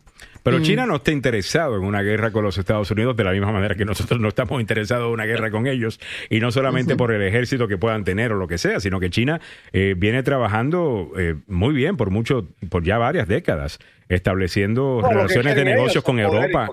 Y ahorita lo tienen porque Rusia y Estados Unidos son en cada mano y los dos están pidiéndole algo. Así que van a tomar la decisión China y China tiene el poder. pero con los cuatro, con las cuatro semanas que ya de, del avance que no ha logrado Rusia, o sea, Rusia está perdiendo ante los ojos de China. ¿No? Y mientras que los aliados y Estados Unidos siguen enviando armamento y siguen enviando ayuda, y el armamento que están mandando es un armamento de alta tecnología, donde eh, Rusia está todavía peleando como si fuera en la Segunda Guerra Mundial, con tácticas de la Segunda Guerra Mundial, con tácticas de los años 90 que están quedando obsoletos y con tanques que, y armamentos que están obsoletos en este momento. Entonces China tiene que ver eso. ¿Cuánto más eh, resistencia van a poner los ucranianos? Y por supuesto eh, que ya yo creo que a los ojos de, China esta guerra ya la está perdiendo Rusia, ¿no? De esta manera, me parece. Bueno, y, también los incentivos... no puede sobrevivir sin China, pienso yo. Rusia, bueno, Europa también... Europa también no puede, ¿cómo decirte? Si Europa se une con Estados Unidos a castigar a China. Y lo están haciendo, ya. Entonces China va a tener, o sea, China no tiene mucho que ganar en esto, honestamente. Pensó mm. Xi Jinping que con esto él tenía apoyo para lo que era tomar Taiwán, pero al final del día no lo va a poder hacer. Y, ah, también se supone de que Biden y se supone que Putin eh, lograra tener un éxito en Ucrania. Inmediato. Y, lo que se ha convertido, eso es un desastre. Y eh, recuérdense, Putin, dijo que lo iban a esperar los ucranianos con brazos abiertos, que iba a ir a liberar a aquellos que están siendo oprimidos por Ucrania, que son rusos. Todo eso fue mentiras, eso fue completamente una, una mentira hecha que ahora todos nos damos cuenta y creo que China ahora tiene muy, una versión muy diferente de la que tenía cuando Vladimir Putin le dijo a Xi Jinping originalmente que esto iba a durar tres a cuatro días. Y China obviamente tiene muchos negocios en Europa, tiene muchos negocios en, en los estados, con los Estados Unidos, muchos negocios en África, muchos negocios con diferentes eh, y llevan desarrollando esto por mucho tiempo, no quieren dejarlo perder eh, por, Vladimir Putin, una persona que está en descenso en este momento, eh, por lo menos en su ranking mundial. O sea, económicamente, estaba viendo los números, abogado, después de este conflicto, donde va a terminar Rusia. Eh, sí, económicamente, económicamente en el piso. militarmente hablando, Rusia le acaba de decir al mundo, no éramos tan fuertes como decíamos.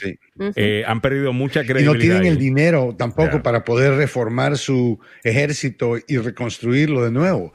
Ah, estamos viendo que es un ejército que está fallando. Estamos viendo que el equipo falla, pero el, liderazgo también falla. Y ya creo que ayer el discurso de Arnold Schwarzenegger a los rusos eh, y ese tipo de, de, filtración de información a los rusos va a causar un cambio. Dice Miguel Ángel Sosa, cuando hablen eh, Biden con China, que le diga que si no ayudas a parar esta guerra, no te pagaremos la deuda y sacaremos a todos los inversionistas. Sí, me ofendo y ahora no le mando mi dinero a pagar la deuda. Estoy ofendido. Daniel, Daniel Solís nos dice, buenos días, ¿por qué, tendríamos, ¿por qué tendríamos que ofrecer algo a China? si lo que se está tratando de hacer es abogar por la paz del mundo y tratar de evitar una guerra de grandes proporciones. Porque, Daniel, el mundo sería un palo, sería maravilloso si el mundo funcionara así.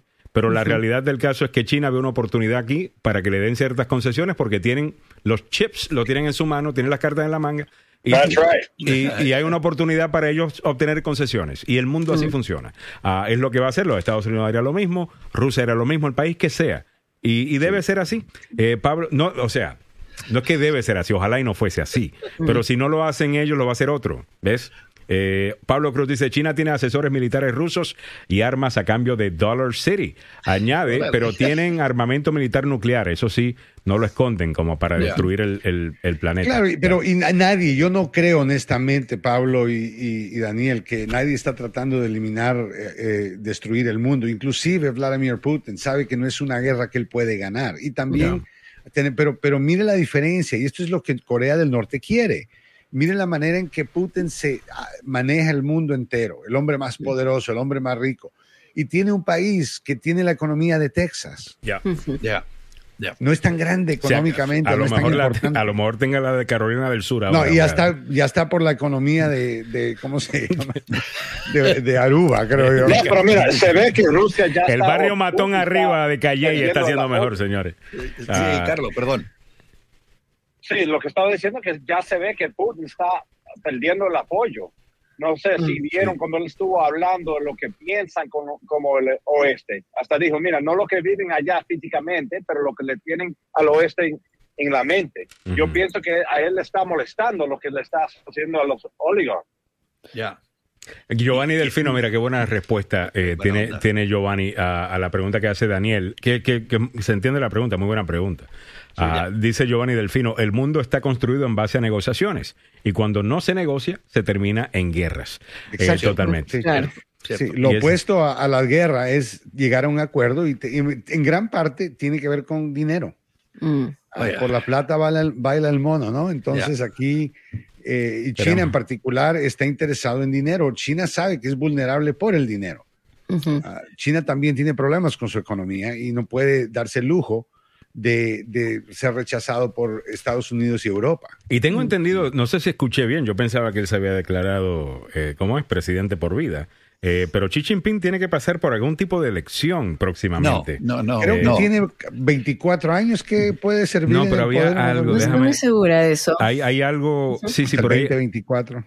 Hay algo para lo déjame buscar la información y ya mismo te la, te la confirmo, pero definitivamente eh, hay algo doméstico político que escuché eh, rapidito esta mañana, pero no, no me pude enterar. Mira, la, manera de, la manera de, de, que si vamos a considerar a Xi Jinping un dictador, la manera en que los mm. dictadores paran perdiendo el poder es cuando fracasan económicamente y el país se desespera y no pueden mantener control, que eso es lo que mm. puede pasarle a Putin. Así es, eso, eso, eso es precisamente, ¿no?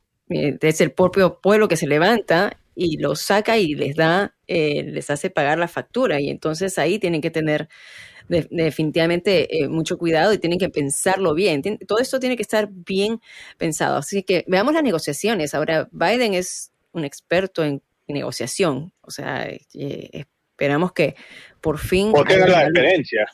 Mira, o sea, algo que, comentábamos en la hora pasada, que parte de la negociación que no se está diciendo mucho, ya lo que pedía, una de las demandas más grandes que estaba pidiendo Rusia era que eh, Ucrania no se que no sea parte de la alianza de, la OTAN. y aparentemente por eso empezó todo. Ahora Ucrania lo dijo ayer o anteayer. Nosotros no vamos a pertenecer a la OTAN. O sea, ya es una de las demandas que están siendo concedidas. No se está diciendo de esta manera, ¿no? Pero así lo dijo Vladimir. Pero, yo, yo, tengo una pregunta de todo esto, porque ahorita estamos viendo que Rusia puede perder todo, ¿no? Ya, no tienen dinero para seguir, si China no se entra a ayudarle a ellos, después, ¿cómo, qué, qué es Rusia? ¿Qué parece Rusia en el mapa del mundo? ¿Y ah, por qué importa en ese momento que Ucrania va a tomar esa decisión, que no va a ser parte de NATO? ¿Me entiendes? ¿Qué estamos viendo de, de, de Putin?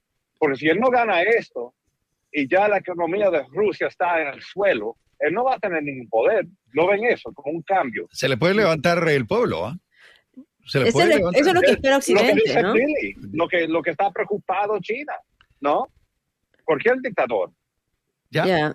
Bueno, entonces China sería, o sea, China reemplazaría esa parte, China lo, reemplazaría en poder, ¿no? Ahora dicen que la economía de Rusia va a atrasarse entre 20 a 30 años. No, China viene reemplazando ese poder, o sea, antes el mundo se, dividía entre los Estados Unidos y la Unión Soviética, ¿no? Esos eran los dos polos. Ahora es los Estados Unidos y China, y estamos eh, muchos dicen en una que ya estamos dentro de una guerra fría eh, con, China. Definitivamente que es una guerra económica eh, que se está librando con China. Ah, eso definitivamente. Estoy leyendo, ay María, acabo de leer el artículo más difícil de entender en mi vida. Ah, eh, empieza, no sé quién lo escribió, santo Dios. Eh, dice, ¿por qué Xi Jinping es presidente por vida?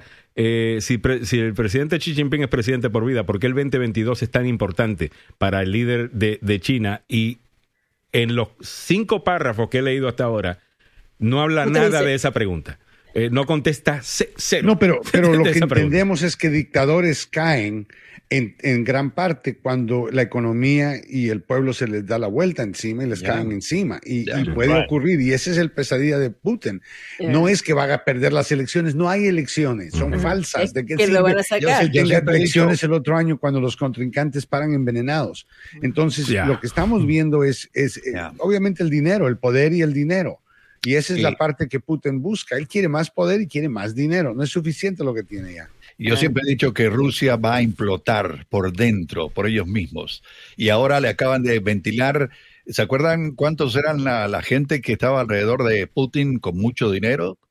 Eh, eran creo que 80 o algo así. Ahora creen que hay más de 5 mil gentes que están dentro y que se han aprovechado del gobierno ruso para sacar ventaja personal los oligarcas ahora ya no son un centenar, son creo que cinco mil. Eso es lo que ah. escuché, creo que la BBC esta mañana. Mira, eh, Ale, yo estaba encontrando una que no es que van a haber elecciones para presidenciales, sino que son congresionales.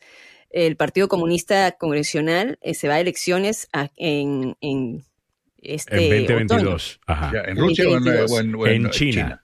Y de, y de ahí va a venir el apoyo. Acabo de encontrar un artículo bueno de Bloomberg. Y de ahí vendría el apoyo para que él pueda eh, hacer esto del tercer término. Ah, porque creo que ya habían aprobado cambiar la constitución para limitar lo de los términos, pero esta tiene que ser confirmada y creo que este Congreso sería quien, quien lo haría. Tengo que obviamente leer más sobre el tema, pero eh, Xi Jinping, lo que están diciendo los expertos es que domésticamente, políticamente hablando, eh, tiene que pensar en el bienestar de, los chinos, no solamente en el poder que él pueda acumular. O sea, la vida de los chinos tiene que mejorar. Eh, en otras palabras, amenazas de sanciones económicas por parte de los Estados Unidos en un año de, elecciones va a ser importante. Oh, sí. está bien pensado. O sea, mira, aquí la política internacional y el manejo que tienen que, que, deben tener aquí el gobierno está pensando en todo eso, ¿no? Entonces, eh, por ahí, les, pues, de hecho, que definitivamente les van a poner la soga al cuello. Interesante. Muy, muy interesante. 8.33, estamos llegando a ti gracias al abogado Joseph Maluf. La demanda más rápida del oeste, el abogado Joseph Maluf está con nosotros siempre, todos los días, bueno, cada, vez que puede, ¿no? Eh, que es casi todos los días, pero usualmente está en corte trabajando con un caso de un accidente de auto, negligencia médica, y uno dirá, bueno, hay muchos accidentes, este, que you know, qué tan interesante puede ser uno de estos casos. Y cada vez que el abogado nos cuenta de uno de estos casos, uno dice, wow, ah, cómo cambia la vida de, una persona. No es simplemente un accidente. Ah, y por esa razón la compensación correcta es tan y tan importante. La gente tiene una idea, y esto yo se lo respeto y, sinceramente me, gusta mucho. Ah, este, la palabra correcta es nobleza. De, de no querer eh, demandar, porque no, yo pues, pues sí, pues ya no camino igual, pero ah, no tengo que demandar porque no le quiero hacer daño a nadie. Usted no le está haciendo daño a nadie. Usted tiene que pensar en usted también, abogado Joseph Maluf, si puede hablar un poquito sobre eso. Muy importante, las personas deben de saber que hay un sistema, el sistema está para proteger la salud y la seguridad no solamente de cada uno de las víctimas, pero de otras personas. Cuando usted no enforza la ley, usted está diciendo que está bien que la gente se pueda distraer y que le choquen que no hay consecuencia. Y también uno pierde. En este país todos estamos trabajando minuto por minuto, tenemos un día completo de actividades y cuando alguien interrumpe eso, tenemos consecuencias. A veces no pensamos en eso. Y finalmente, la salud es lo más importante. Si estás en un accidente y el seguro no te quiere pagar el tratamiento médico o no te quieren pagar lo correcto para poder recuperarte, tienes que ir a corte. Esa es la mejor solución. Para eso tenemos el sistema y es un sistema que funciona, Alejandro. Y las compañías de seguro tienen departamentos que se dedican precisamente a tratar de darte la menor cantidad de dinero posible. Sí, y ¿cómo ganan dinero ellos? Y de convencerte de que no demandes, de que no hagas, eh, de que no, de que no digas. Eh, y es precisamente porque no, no, no, así ganan dinero, como dice el abogado. Llama al abogado Joseph Maluf al siguiente número. 301-947-8998. Repito, 301-947-8998. El abogado Joseph Maluf, con licencia para operar en Washington, Maryland y Virginia. El abogado Joseph Maluf la demanda más rápida del oeste. Eso. Ahí está. Eh, True Grits. Ahí va. Este, ¿Cómo que se llama? Este, John Wayne. Eh, por ahí. 8.36 minutos en la mañana. Uh, all right. Vamos continuando. Una pregunta que nos tienen por acá. Deja ver si tenemos la, la respuesta a ella. Eh, eh Joe Vázquez dice: Buenos días. Ya voy, Samuel. dice: Buenos días. Pregunta: ¿Cómo paga Rusia la deuda, si tienen sanción en dólares, y esta deuda supuestamente la tienen que pagar este miércoles, ya mal momento para tener que pagar esta deuda externa eh, que, tienen. Y, ya, Se supone que tienen guardados fondos, pero. En eh, dólares, los tienen guardados. Ya. Los tienen guardados en dólares. Ya. Eh, y los tienen guardados en bancos del sistema fuera de Rusia. Mm. Y, y, en estos momentos le tienen congelado, lo que dice Mili, le tienen congeladas las cuentas, o sea, no pueden pagar. Pero Ellos acumularon en estos últimos, desde 2014, desde 2013, acumularon 600 mil millones de dólares, ¿no? Para poder, eh, eh, en el eventual caso de una invasión a estas partes de Dumbas, ¿no? Estas partes del este tenían ese monto acumulado, pero con las sanciones que se les han impuesto no pueden moverlos. Aquí tengo la, respuesta, aquí tengo la respuesta a la pregunta. Eh, CNN Business está reportando que Rusia ha ordenado que 117 millones de dólares en pagos de interés a que se le deben a estos inversionistas se les envíe para no estar en default. Eh, solamente pagando los intereses, correcto. 117 eh, millones. Y estaría, eh, porque si no, estaría quedando mal por primera vez en más de 100 años. Ah, mm. Pero dice acá, ha ordenado que se envíen 117 millones. Eso me suena a mi abogado como que llamaron y dije, no, te mandé ya el cheque. El cheque es Biden el que no quiere soltarlo el cheque. El, the check is on the way. The, check is on the way. Eh, puse en el correo. Sí, está en el correo. You haven't gotten it. Damn, it. Eh, dice, Niet.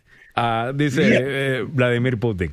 Eh, Pablo Cruz dice lo mismo le va a pasar a Bukele, la economía ya está mal, nadie le presta y no creo sobreviva el 2024. Ah, yo creo que él está bastante popular todavía. Había una encuesta que está todavía en 85% eh, de, de aprobación, pero sí, la economía tiende a, que la gente pues mire dos veces a los líderes, ¿no?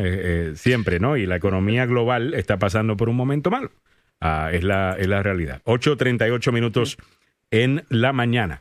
Estamos llegando a ti gracias al abogado Carlos Salvados. Ha sido acusado de un crimen, no importa el que sea, menos crímenes de guerra. No atendemos crímenes de guerra. Vladimir Putin, no te vamos a atender. Eh, llame al abogado Carlos Salvado. Es el número para tener un fin de semana. Eh, los fines de semana muchas cosas pueden pasar. Usted está de fiestita, toma de más, está de fiestita, viendo un partido como dice celebrando San Patricio. Hay algunos que están siguiendo, no, no celebran San Patricio una vez al año, sino todos los fines de semana. Ah, y va a necesitar rezar a San Patricio para que lo salve o llamar al abogado Carlos Salvado. Tenga su número siempre con, con usted en caso de que necesite un abogado. 301-933-1814, 301-933-1814, Salvado, Salvado y Salvado. Nancy Onassis dice una pregunta, ¿por qué Suiza recibe los dineros de los corruptos de los gobiernos? No se puede hacer nada. Eh, Mira, eh, es una muy buena pregunta, pero cada país es independiente, cada país tiene poder adentro de su territorio y las leyes de banco de allá permiten ese tipo de dinero. Ya. Eh, Suiza ni siquiera tiene... A ver, Switzerland. Ellos tengo entendido que no tienen un ejército o sí tienen un ejército. Switzerland. No tienen ejército. No tienen ejército, ¿no? No, Imagínate tener tanto poder A ver, Switzerland ejército. Ah, tiene un ejército, siempre lo ha mantenido neutral, no es muy grande. Ah, sí, son como. ya, es súper limitado. Y uno dice, espérate, es que cuando tienes tanta plata, ¿para qué vas a necesitar eso? Si tú lo dices a la gente, mira, no te doy tu plata. Y tienen, la plata de todo el mundo allí, imagínate qué poder. sí, pero no es, el único paraíso fiscal, dejó de ser paraíso fiscal hace algunos años, mm. debido principalmente a que los mañosos se iban a dejar el dinero allí. Ahora mm. hay paraísos fiscales en todas partes, inclusive aquí en el Caribe. Sí, aquí más cálido también, mucho más cálido. sí. Ya. el clima es mucho mejor acá. Eh, tengo entendido que, que la gente estaba cansada de la nieve de allá. 8.40 minutos en, en, la mañana. Oye, antes de, antes de que se nos acabe el tiempo, me gustaría que escucharan un segmento ah. del mensaje que hizo Arnold Schwarzenegger. Vamos a escuchar al a Rusia. Ya, pero eh, eh, mira, el, ¿eh? mensaje, el mensaje duró cerca de qué? De 10 minutos. Mm. y lo que hizo la cadena CBS fue reducirlo a un tamaño mucho menor, pero que está dirigido específicamente a la gente de, ese país, a los rusos. Eh, esto fue lo que, lo que dijo el, eh, el hombre, eh, bueno, que fue gobernador de California, que fue levantador de pesas, etcétera, etcétera. Y ahora está audicionando para Santa Claus, aparentemente también con la Con Hello, everybody, ah, and thank you for sharing your time with me. I'm sending this message through various different channels to reach my dear Russian friends. Estoy enviando este mensaje por diferentes canales a mis grandes amigos rusos. I'm speaking to you today because there are things that are going on in the world that are being kept from you. Eh, te estamos Hay cosas que se han... Ya, dale, a, a, no, dale, dale tú, dale tú. Eh, han eh, estado ocurriendo cosas terribles que debemos conocerlas. Son cosas terribles. Know about si usted no lo sabía. The strength and the heart of the Russian people have always inspired me.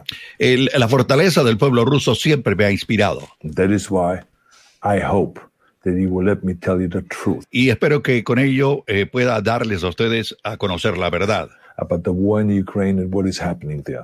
Sobre la guerra en Ucrania y lo que está ocurriendo allí. No one likes to hear something critical of the government. Eh, sabemos todo el mundo que eh, nadie puede hacer una crítica al gobierno, eso lo entendemos. I understand that. Que nadie quiere escuchar una crítica. Yeah. As a long-time friend of the Russian people, I hope that you will hear what I have to say. Pero siendo amigo del pueblo ruso, quisiera que ustedes escucharan lo que tengo que decir. It is a humanitarian crisis. Es una crisis humanitaria. Because of its brutality, debido a la brutalidad, Russia is now isolated. En estos momentos Rusia está aislada from the society of nations. de la sociedad de naciones. You're also not being told the truth about the consequences of this war on Russia itself. También ustedes no han escuchado las consecuencias que tendrá esto para el propio país, para Rusia. I regret to tell you Tengo lamento decirles that thousands of Russian soldiers that have been killed. que miles de soldados rusos han fallecido. Esto fue parte de lo que dijo el eh, ex gobernador del estado de California, el ex republicano y súper popular en Rusia. No tenía idea yo. Y, aparece eh, una nota en la cual eh, hay un levantador de pesas muy popular en Moscú que es cuate de, Arnold. Debe haber muchos, o sea, ya. digo, este mensaje está alcanzando allá eh, bueno, está, eh, está hecho para eso ya. Eh, línea de comunicación. Está hecho para eso, Carlos. Inclusive lo están repartiendo en unas redes sociales locales en Rusia. Ya, y mm. lo, lo, ponen en, en, idioma local. Así que más de alguien lo debe haber escuchado, te lo aseguro, Carlos. Ah. Y para... para pero en, realidad yo no entiendo, porque mira, eso es otro cambio del mundo que tal vez no estaba pensando, analizando bien, porque por la guerra mundial, la segunda guerra mundial, you know, no había comunicación así, se podía controlar completamente. totalmente. Así que, you know, que hay un mensaje si no le llega a los oídos que, que, le pertenece. Esto sí le va, a, esto yo creo que le va a, llegar. sí, ¿no? Yo creo que está diseñado para ello. Incluso porque tú piensas que está en este momento Putin hablando de que tienen que hacer una limpieza de la sociedad. Ah, de que hay gente que tiene sentimientos antipatrióticos, o sea, él, cualquier persona que critique la guerra es antipatriótico. Eh, eh, para él y está hablando, obviamente porque esa conversación se está dando eh, en Rusia, aunque él no quiera y como dijo Carlos Salvado, en el siglo XXI Eh, tratar de que la información no llegue es, tonto. Por esa razón están haciendo algo más ah, y es la falsa información, los ataques a la prensa. Eh, hay gente, abogado y abogados y panel, que sinceramente piensan que lo que estamos viendo en la televisión es actuado, ah, que son imágenes de otra guerra, eh, que eso realmente no está pasando a gente que siente orgullo en decir, ay, ustedes creen que mataron a un bebé solamente porque la prensa te lo dijo, como que ellos son los más inteligentes del mundo. O sea, tú tienes que ser bastante, o sea, imagínate la conspiración tan gigantesca. Ya. Que el mundo entero, la prensa entera del mundo entero esté viendo lo mismo. ¡Wow! ¡Qué conspiración! como te digo, hoy en día tenemos una serie de cambios que no existían antes. Uno de ellos es que cada persona es un reportero, cada individuo que tiene un teléfono celular. Es reportero. Eh, no vas a, convencer a, millones de personas a que tengan un video falso, cuando miles de personas toman videos todos los días de las atrocidades que los rusos están cometiendo. y, es el mundo es diferente. Estamos tecnológicamente al punto donde ya no puede esconderse la gente. Todo lo que hace, todo se mira. Y a propósito de eso, no sé si ustedes miraron el reporte en CNN de Erin Burnett que entrevista a un hombre que se da cuenta que su familia había muerto a través de un tweet. Entonces, oh eh, eh, eh, él, él, él seguía la información de su familia con el Google uh, Location. Entonces, él podía darse cuenta dónde estaba su familia y se percata de que luego este, el teléfono se va moviendo de un lugar a otro y luego está en un hospital. Entonces, eh, dice, bueno, ¿qué, ¿qué, está pasando? Está tratando de averiguar cuando después en tweet sale la información del, ataque que ha habido tan feroz hacia civiles en Mariupol. Ahí Rusia quiere acabar con Mariupol. Y entonces él ve y, y, puede distinguir la ropita de su bebé, puede distinguir las personas y dice que falleció. Bueno, Erin Burnett la entrevista y ella no puede más, o sea, ella empieza a llorar y lo que hablábamos de eso, ¿no? Mm. Alejandro, al empezar, de que a veces uno se tiene que desconectar de las noticias, pero se le ve a la periodista que no aguanta más, o sea, se va en lágrimas. No, y que ella estuvo allí, lágrimas. Y ella había estado allí, entonces ella también vio eh, con sus propios ojos, y algunas de estas historias son absolutamente horribles. Eh, Desgarradoras. El video del mismo que utilizó Zelensky cuando habló ante el Congreso, que lo, publicamos acá.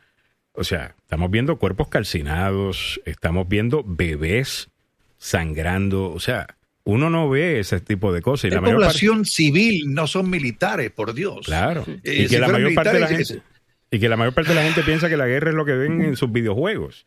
Eh, ¿Me, entiendes? yo me recuerdo cuando empezó la guerra de Irak, que había un website que publicaba, se me olvida el nombre del website, pero este website publicaba las fotos como era. Ya. Pero mira, cosas horribles. Cosas que tú jamás debes ver. ¿Por qué tú crees que los soldados cuando regresan, eh, muchos tienen que buscar ayuda eh, psicológica? No es normal. Eh, ver, ver, eso. Es absolutamente horrible. Por esas razones que Biden está diciendo, yo no quiero entrar a la tercera guerra mundial. Con eso dicho, abogado, acabo de ver, no tenía esta nota, de que nada más y nada menos que el ministro de Relaciones Exteriores muy poderoso en Rusia, Sergei Lavrov, ah, dijo, esto es breaking news, esta mañana, que Rusia va a tomar como eh, una, eh, perdón, que Rusia va a considerar cualquier contenedor o cualquier equipo que sea enviado a Ucrania eh, como algo a lo que ellos le pueden eh, disparar. Oh, hmm. O sea, hmm. eh, es un military target. es una... es un blanco, o es un blanco legítimo. muchas gracias, Mili. Es un blanco legítimo. el equipo entra por medio de Polanda, por ejemplo. Pues ahí estamos hablando que si le van a tirar con algo a Polanda, el ataque ahora es a un país de la, de la OTAN. De la OTAN. De Polonia, ¿no? Sí, Polonia es de la OTAN, ya. Sí, está muy cercano, ya hemos visto, es cercano. Además, hay, hay, yo no sé si escucharon de los drones que están sobrevolando. Hay tres incidentes de drones en Croacia y Croacia pues está al otro extremo. Ya. Pero eh, ya eh, drones rusos, no se sabe si han sido casualmente o, o, que si se desviaron. Entonces ya están entrando a territorio de la OTAN. ¿A qué, ¿En qué momento es que eh, la alianza va a responder? Eh, esto eh, está como que acercándose cada vez más a Putin, ¿no? Es pues, amenazante. Pues, fíjate, interesante, porque eso no significa todavía que tenemos que enterar a la Tercera Guerra Mundial, porque déjeme mostrarle algo que vi ayer. no sé si esta nota tiene un mapa o no, pero Japón está diciendo que está viendo eh, buques eh, navales rusos eh, llevando armamento militar y lo van a hacer a través de esas aguas. porque no, mm. por alguna razón no pueden cruzar esto a través de la frontera con, Rusia, lo que es medio raro. pero es bastante territorio que tienen que cubrir por agua para entrarlo por Odessa, que es por donde supuestamente lo, lo van a hacer. Y eso podría ser fácilmente eh, también un blanco militar eh, después de que ellos le tiren a algo que estamos entrando por Polonia, ¿no cree, abogado Maluf? Sin tener que entrar directamente allí. Absolutamente. Yo te voy a decir, esta guerra no es tan fácil como Putin pensó que iba a ser. Hmm. Esto es serio y por eso es que tienen dificultad invadiendo un país y tratar de controlarlo es imposible. Sí, ¿saben lo que saben lo que está pasando con los ucranianos que tienen estas armas militares que se, les están enviando? Eh, ¿Saben cómo están atacando? Son con las portátiles, los cohetes portátiles, no sé si ahí hay imágenes de eso, donde se les ve que los tienen en el hombro y sobre esos van disparando, son como misiles. ¿Y qué es lo que están haciendo? Las emboscadas como Rusia está teniendo, entrando con una fuerza terrestre que está obsoleta tienen que entrar por grandes ciudades, tienen que entrar por grandes líneas y lo que están haciendo los ucranianos es que se van por los costados. Entonces se van por costados por zanjas que preparan.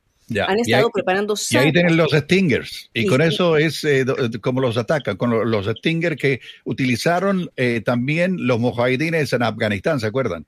que son bueno cuando nosotros cuando los Estados Unidos armaba a los mujahideen en contra de la Unión Soviética. Ah, después del Mujahideen, ah, de ahí salió nada más y nada menos que la joyita de, de Osama Bin Laden. Así que es esa cosa, ¿no? De que eventualmente se convierten en nuestros enemigos a la gente que ayudamos. Así que hay que tener cuidado con estas cosas. No creo que eso pase eh, en Ucrania porque son, pues, una, son una democracia, ¿no? Y creo que es distinta la cosa. Pero bueno, déjame mostrarte rapidito eh, qué es esto, Mili. Nada, te estaba hablando de ah, los, eh, cohetes, ¿no? Que son portátiles con los que avanzan ellos. Porque quería mostrarles también otra cosa para que vean cómo el mundo está reaccionando. A, Putin y se ha unido el mundo. Saben que hay un grupo de hackers que se llama Anonymous, eh, Anónimo. Bueno, ayer lograron hackear varios eh, de los websites del gobierno ruso, de nuevo, de nuevo causándole gran vergüenza a Vladimir Putin. Mm. Ah, y fue un tipo de ataque sin precedente, eh, según el ministro, eh, bueno, que, comentó sobre esta noticia en Rusia. Ah, y fueron a varios grupos eh, rusos. ¿Y sabes qué? Anónimo ha, ha dicho también ayer que cuidado Marjorie Taylor Greene, que te tenemos en la mira, Así que cualquier cosita rara que Marjorie Taylor Greene tenga en ese teléfono. hablando, por supuesto. O la computadora. Mm, eh, yo creo que muchas de esas cosas van a terminar en OnlyFans, eh, pero le preguntaremos a Samuel para que nos reporte eh, cuando eso se ve, ¿no? George Núñez nos dice, si mandamos a Don Chuchinegger, a Don Chuchinegger, a Rambo de Mashanik, de Mashanik, el ruso, la liga, ah, vaya, vaya, el ruso de, de, de Rocky. La, la Liga de la Justicia y a mi imitador, o sea, Iron Man, creo que sacamos al Putin, al Putin, al Putin. Uh, Nancy Onasi nos dice que Fernando del Rincón de CNN en español está en Ucrania, se vio la transmisión en vivo cuando las alarmas sonaban, tuvieron que cortar a, e irse a un búnker. Vi, no, no vi el, el, noticiero, pero vi que publicaron eso en las redes sociales. Eh, también lo vi. Es. muy peligroso. O sea, ha muerto, eh, creo que murió otro periodista. Eh, una, han muerto ya tres al menos, ¿no? Bueno, murió, eh, sí, y dentro de ellos un camarógrafo de Fox. De Fox, ya. Y, una productora también de Fox. los dos de Fox. y el, tercero está todavía hospitalizado. ¿Vieron cuando Anthony Blinken, el secretario de, Estado eh, nuestro ayer, cuando está a punto de hacer el anuncio sobre China, eh, le da sus condolencias a la familia de los reporteros de, Fox News y en un momento se va bien personal porque conocía a este reportero y conocía a que, es un padre y, el resto, y no sé, sentí tanto orgullo de tener gente decente eh, en el gobierno, porque Fox News es un canal que le tira a esta administración, pero mira, sin piedad. Y como quiera no tomárselo personal y, y ser lo que hace un gran estadista, ¿no? Que tener esa esa, esa elegancia de, de, de, reconocer la, la, la, contribución al periodismo que hacen los periodistas de Fox News, que no están en el, en el segmento de opinión de, Fox News. Ah, no sé, me pareció eso bien, abogado. Ah, no no sé si hubiéramos escuchado eso, de, por ejemplo, de un Mike Pompeo, si hubiera muerto un reportero de CNN, eh, eh, por ejemplo. Sí, no, y, muy triste. Estamos hablando, ah, bueno, acá veo un comentario que no cuenta porque es de Rusia, ¿no? O sea... No, sí cuenta. Claro, que, eh, claro, supuestamente era muy... incluso, incluso los propios soldados rusos que son que están siendo atacados, o sea, que, que, están, que están viviendo una guerra que ni siquiera ellos mismos la pidieron, ¿no? Eh, es, aquí es Putin, es el, gobierno de Putin, la población no, no, no lo es, o sea, y además tenemos que ser sensibles ante la guerra. Y, y eh, sí, yo también vi lo de, lo de Fernando Rincón, están ahí, o sea, es, están ahí ante una amenaza. cualquier momento puede haber una bomba. Y ya se está, se está mirando todo cómo, cómo están atacando a los propios civiles.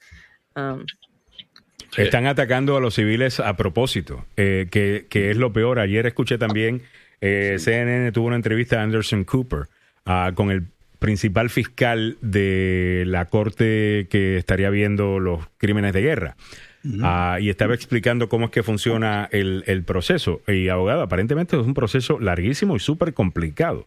hay que investigar la orden de las órdenes, o sea, de la, perdón, valdrá la redundancia, cómo va la, si a quién está haciendo la orden y lo que sea, pero estaba diciendo él que eso va a ser un poquito más complicado para agarrar los generales individuales que dieron órdenes de atacar a, pero que a Putin fácilmente lo pueden, eh, lo podrían encontrar eh, culpable, claro está. No tienen poder de ir a arrestarlo, no tienen poder de ir a buscarlo, eh, pero si se pudiera hacer, parece que el caso es bastante sólido. Ya. Eh, la, Corte, Internacional de Justicia llevó a, juicio a los serbios que atacaron Bosnia y causaron lo mismo que está haciendo Putin en estos momentos con Ucrania.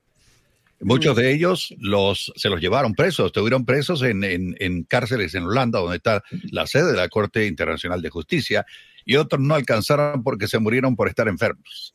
Pero que tarda, pero llega, mano. De alguna manera, tarda, pero llega. Nancy dice, Putin es un criminal y punto, estamos de acuerdo. Eh, definitivamente que el tipo una, eh, es, eh, es increíble. Y de la manera que está hablando de limpiar su sociedad Abogado, yo creo que va a ser bien difícil cubrir esa noticia, ¿no? E-, ese lado. A ver qué está pasando dentro de Rusia. Está corriendo para Hitler, ¿no? O sea, sí, exactamente. está corriendo para Papa, no para Papa, pero para Hitler. poniendo atención a las amenazas de él, porque you know, si siempre está amenazando, ya es, su palabra, ya ni mm, importa. Él no está, you know what I mean? Él ya está atacando civiles, que es contra las reglas de guerra. Así es. ¿Qué importa? Ya, you know, ¿qué probablemente químicos. Ya, mm. ya. Ya, y a lo mejor, probablemente a químicos esperemos que no, ¿no? Porque yo creo que el truco ese de que vamos a echarle la culpa a los Estados Unidos y vamos a regar la idea de que hay un, eh, ¿cómo es? Un agente, laboratorio. un laboratorio biológico allá donde están creando armas biológicas intentó que eso pasara por Fox News y se lo metieran a la población eh, de acá y como que la población se negó a escuchar eso. Eh, como que, ¿sabes qué? Enough. Eh, hay un límite. ¿Ok? Y, no le vamos a estar creyendo a Putin. Y, Fox News se ha tenido que distanciar de eso. Ahora solamente son la, la loca de Marjorie Taylor Greene. Eh, y, un par de otros eh, allí que espero en las próximas elecciones desaparezcan de la vida política nuestra. Pero bueno, veremos a ver. Pero definitivamente de que eh, Vladimir Putin podría hacer cualquier cosa, abogado. Y, hablando de las armas químicas, ah, yo siento que mucha gente está queriendo meter a Biden en una situación en donde él tenga que decir, si esto sucede, yo me meto. Error, es un error. Lo que sería un error, la, línea, la, línea, roja, el error que cometió Obama, el error que ha cometido, ya, eh, y no lo está haciendo, pero están queriendo hacerlo con el tema de las armas químicas. Claro, porque tú sabes que los medios y los reporteros quieren, quieren escuchar la guerra, que va a haber una guerra mundial, que el mundo se está acabando. o sea, eso es lo que ellos están buscando. Ah, y ese tipo de escándalo que, que, les encanta vender en los medios provoca, y eso no está bien. O sea, mm. no me parece correcto para mí. Yo creo que. A mí tampoco. Ah, no, tenemos que ser. Lo, yo creo que Biden lo ha manejado muy bien al no reaccionar de la manera en que Trump. ¿Cómo reaccionó Trump? ¿Se recuerdan?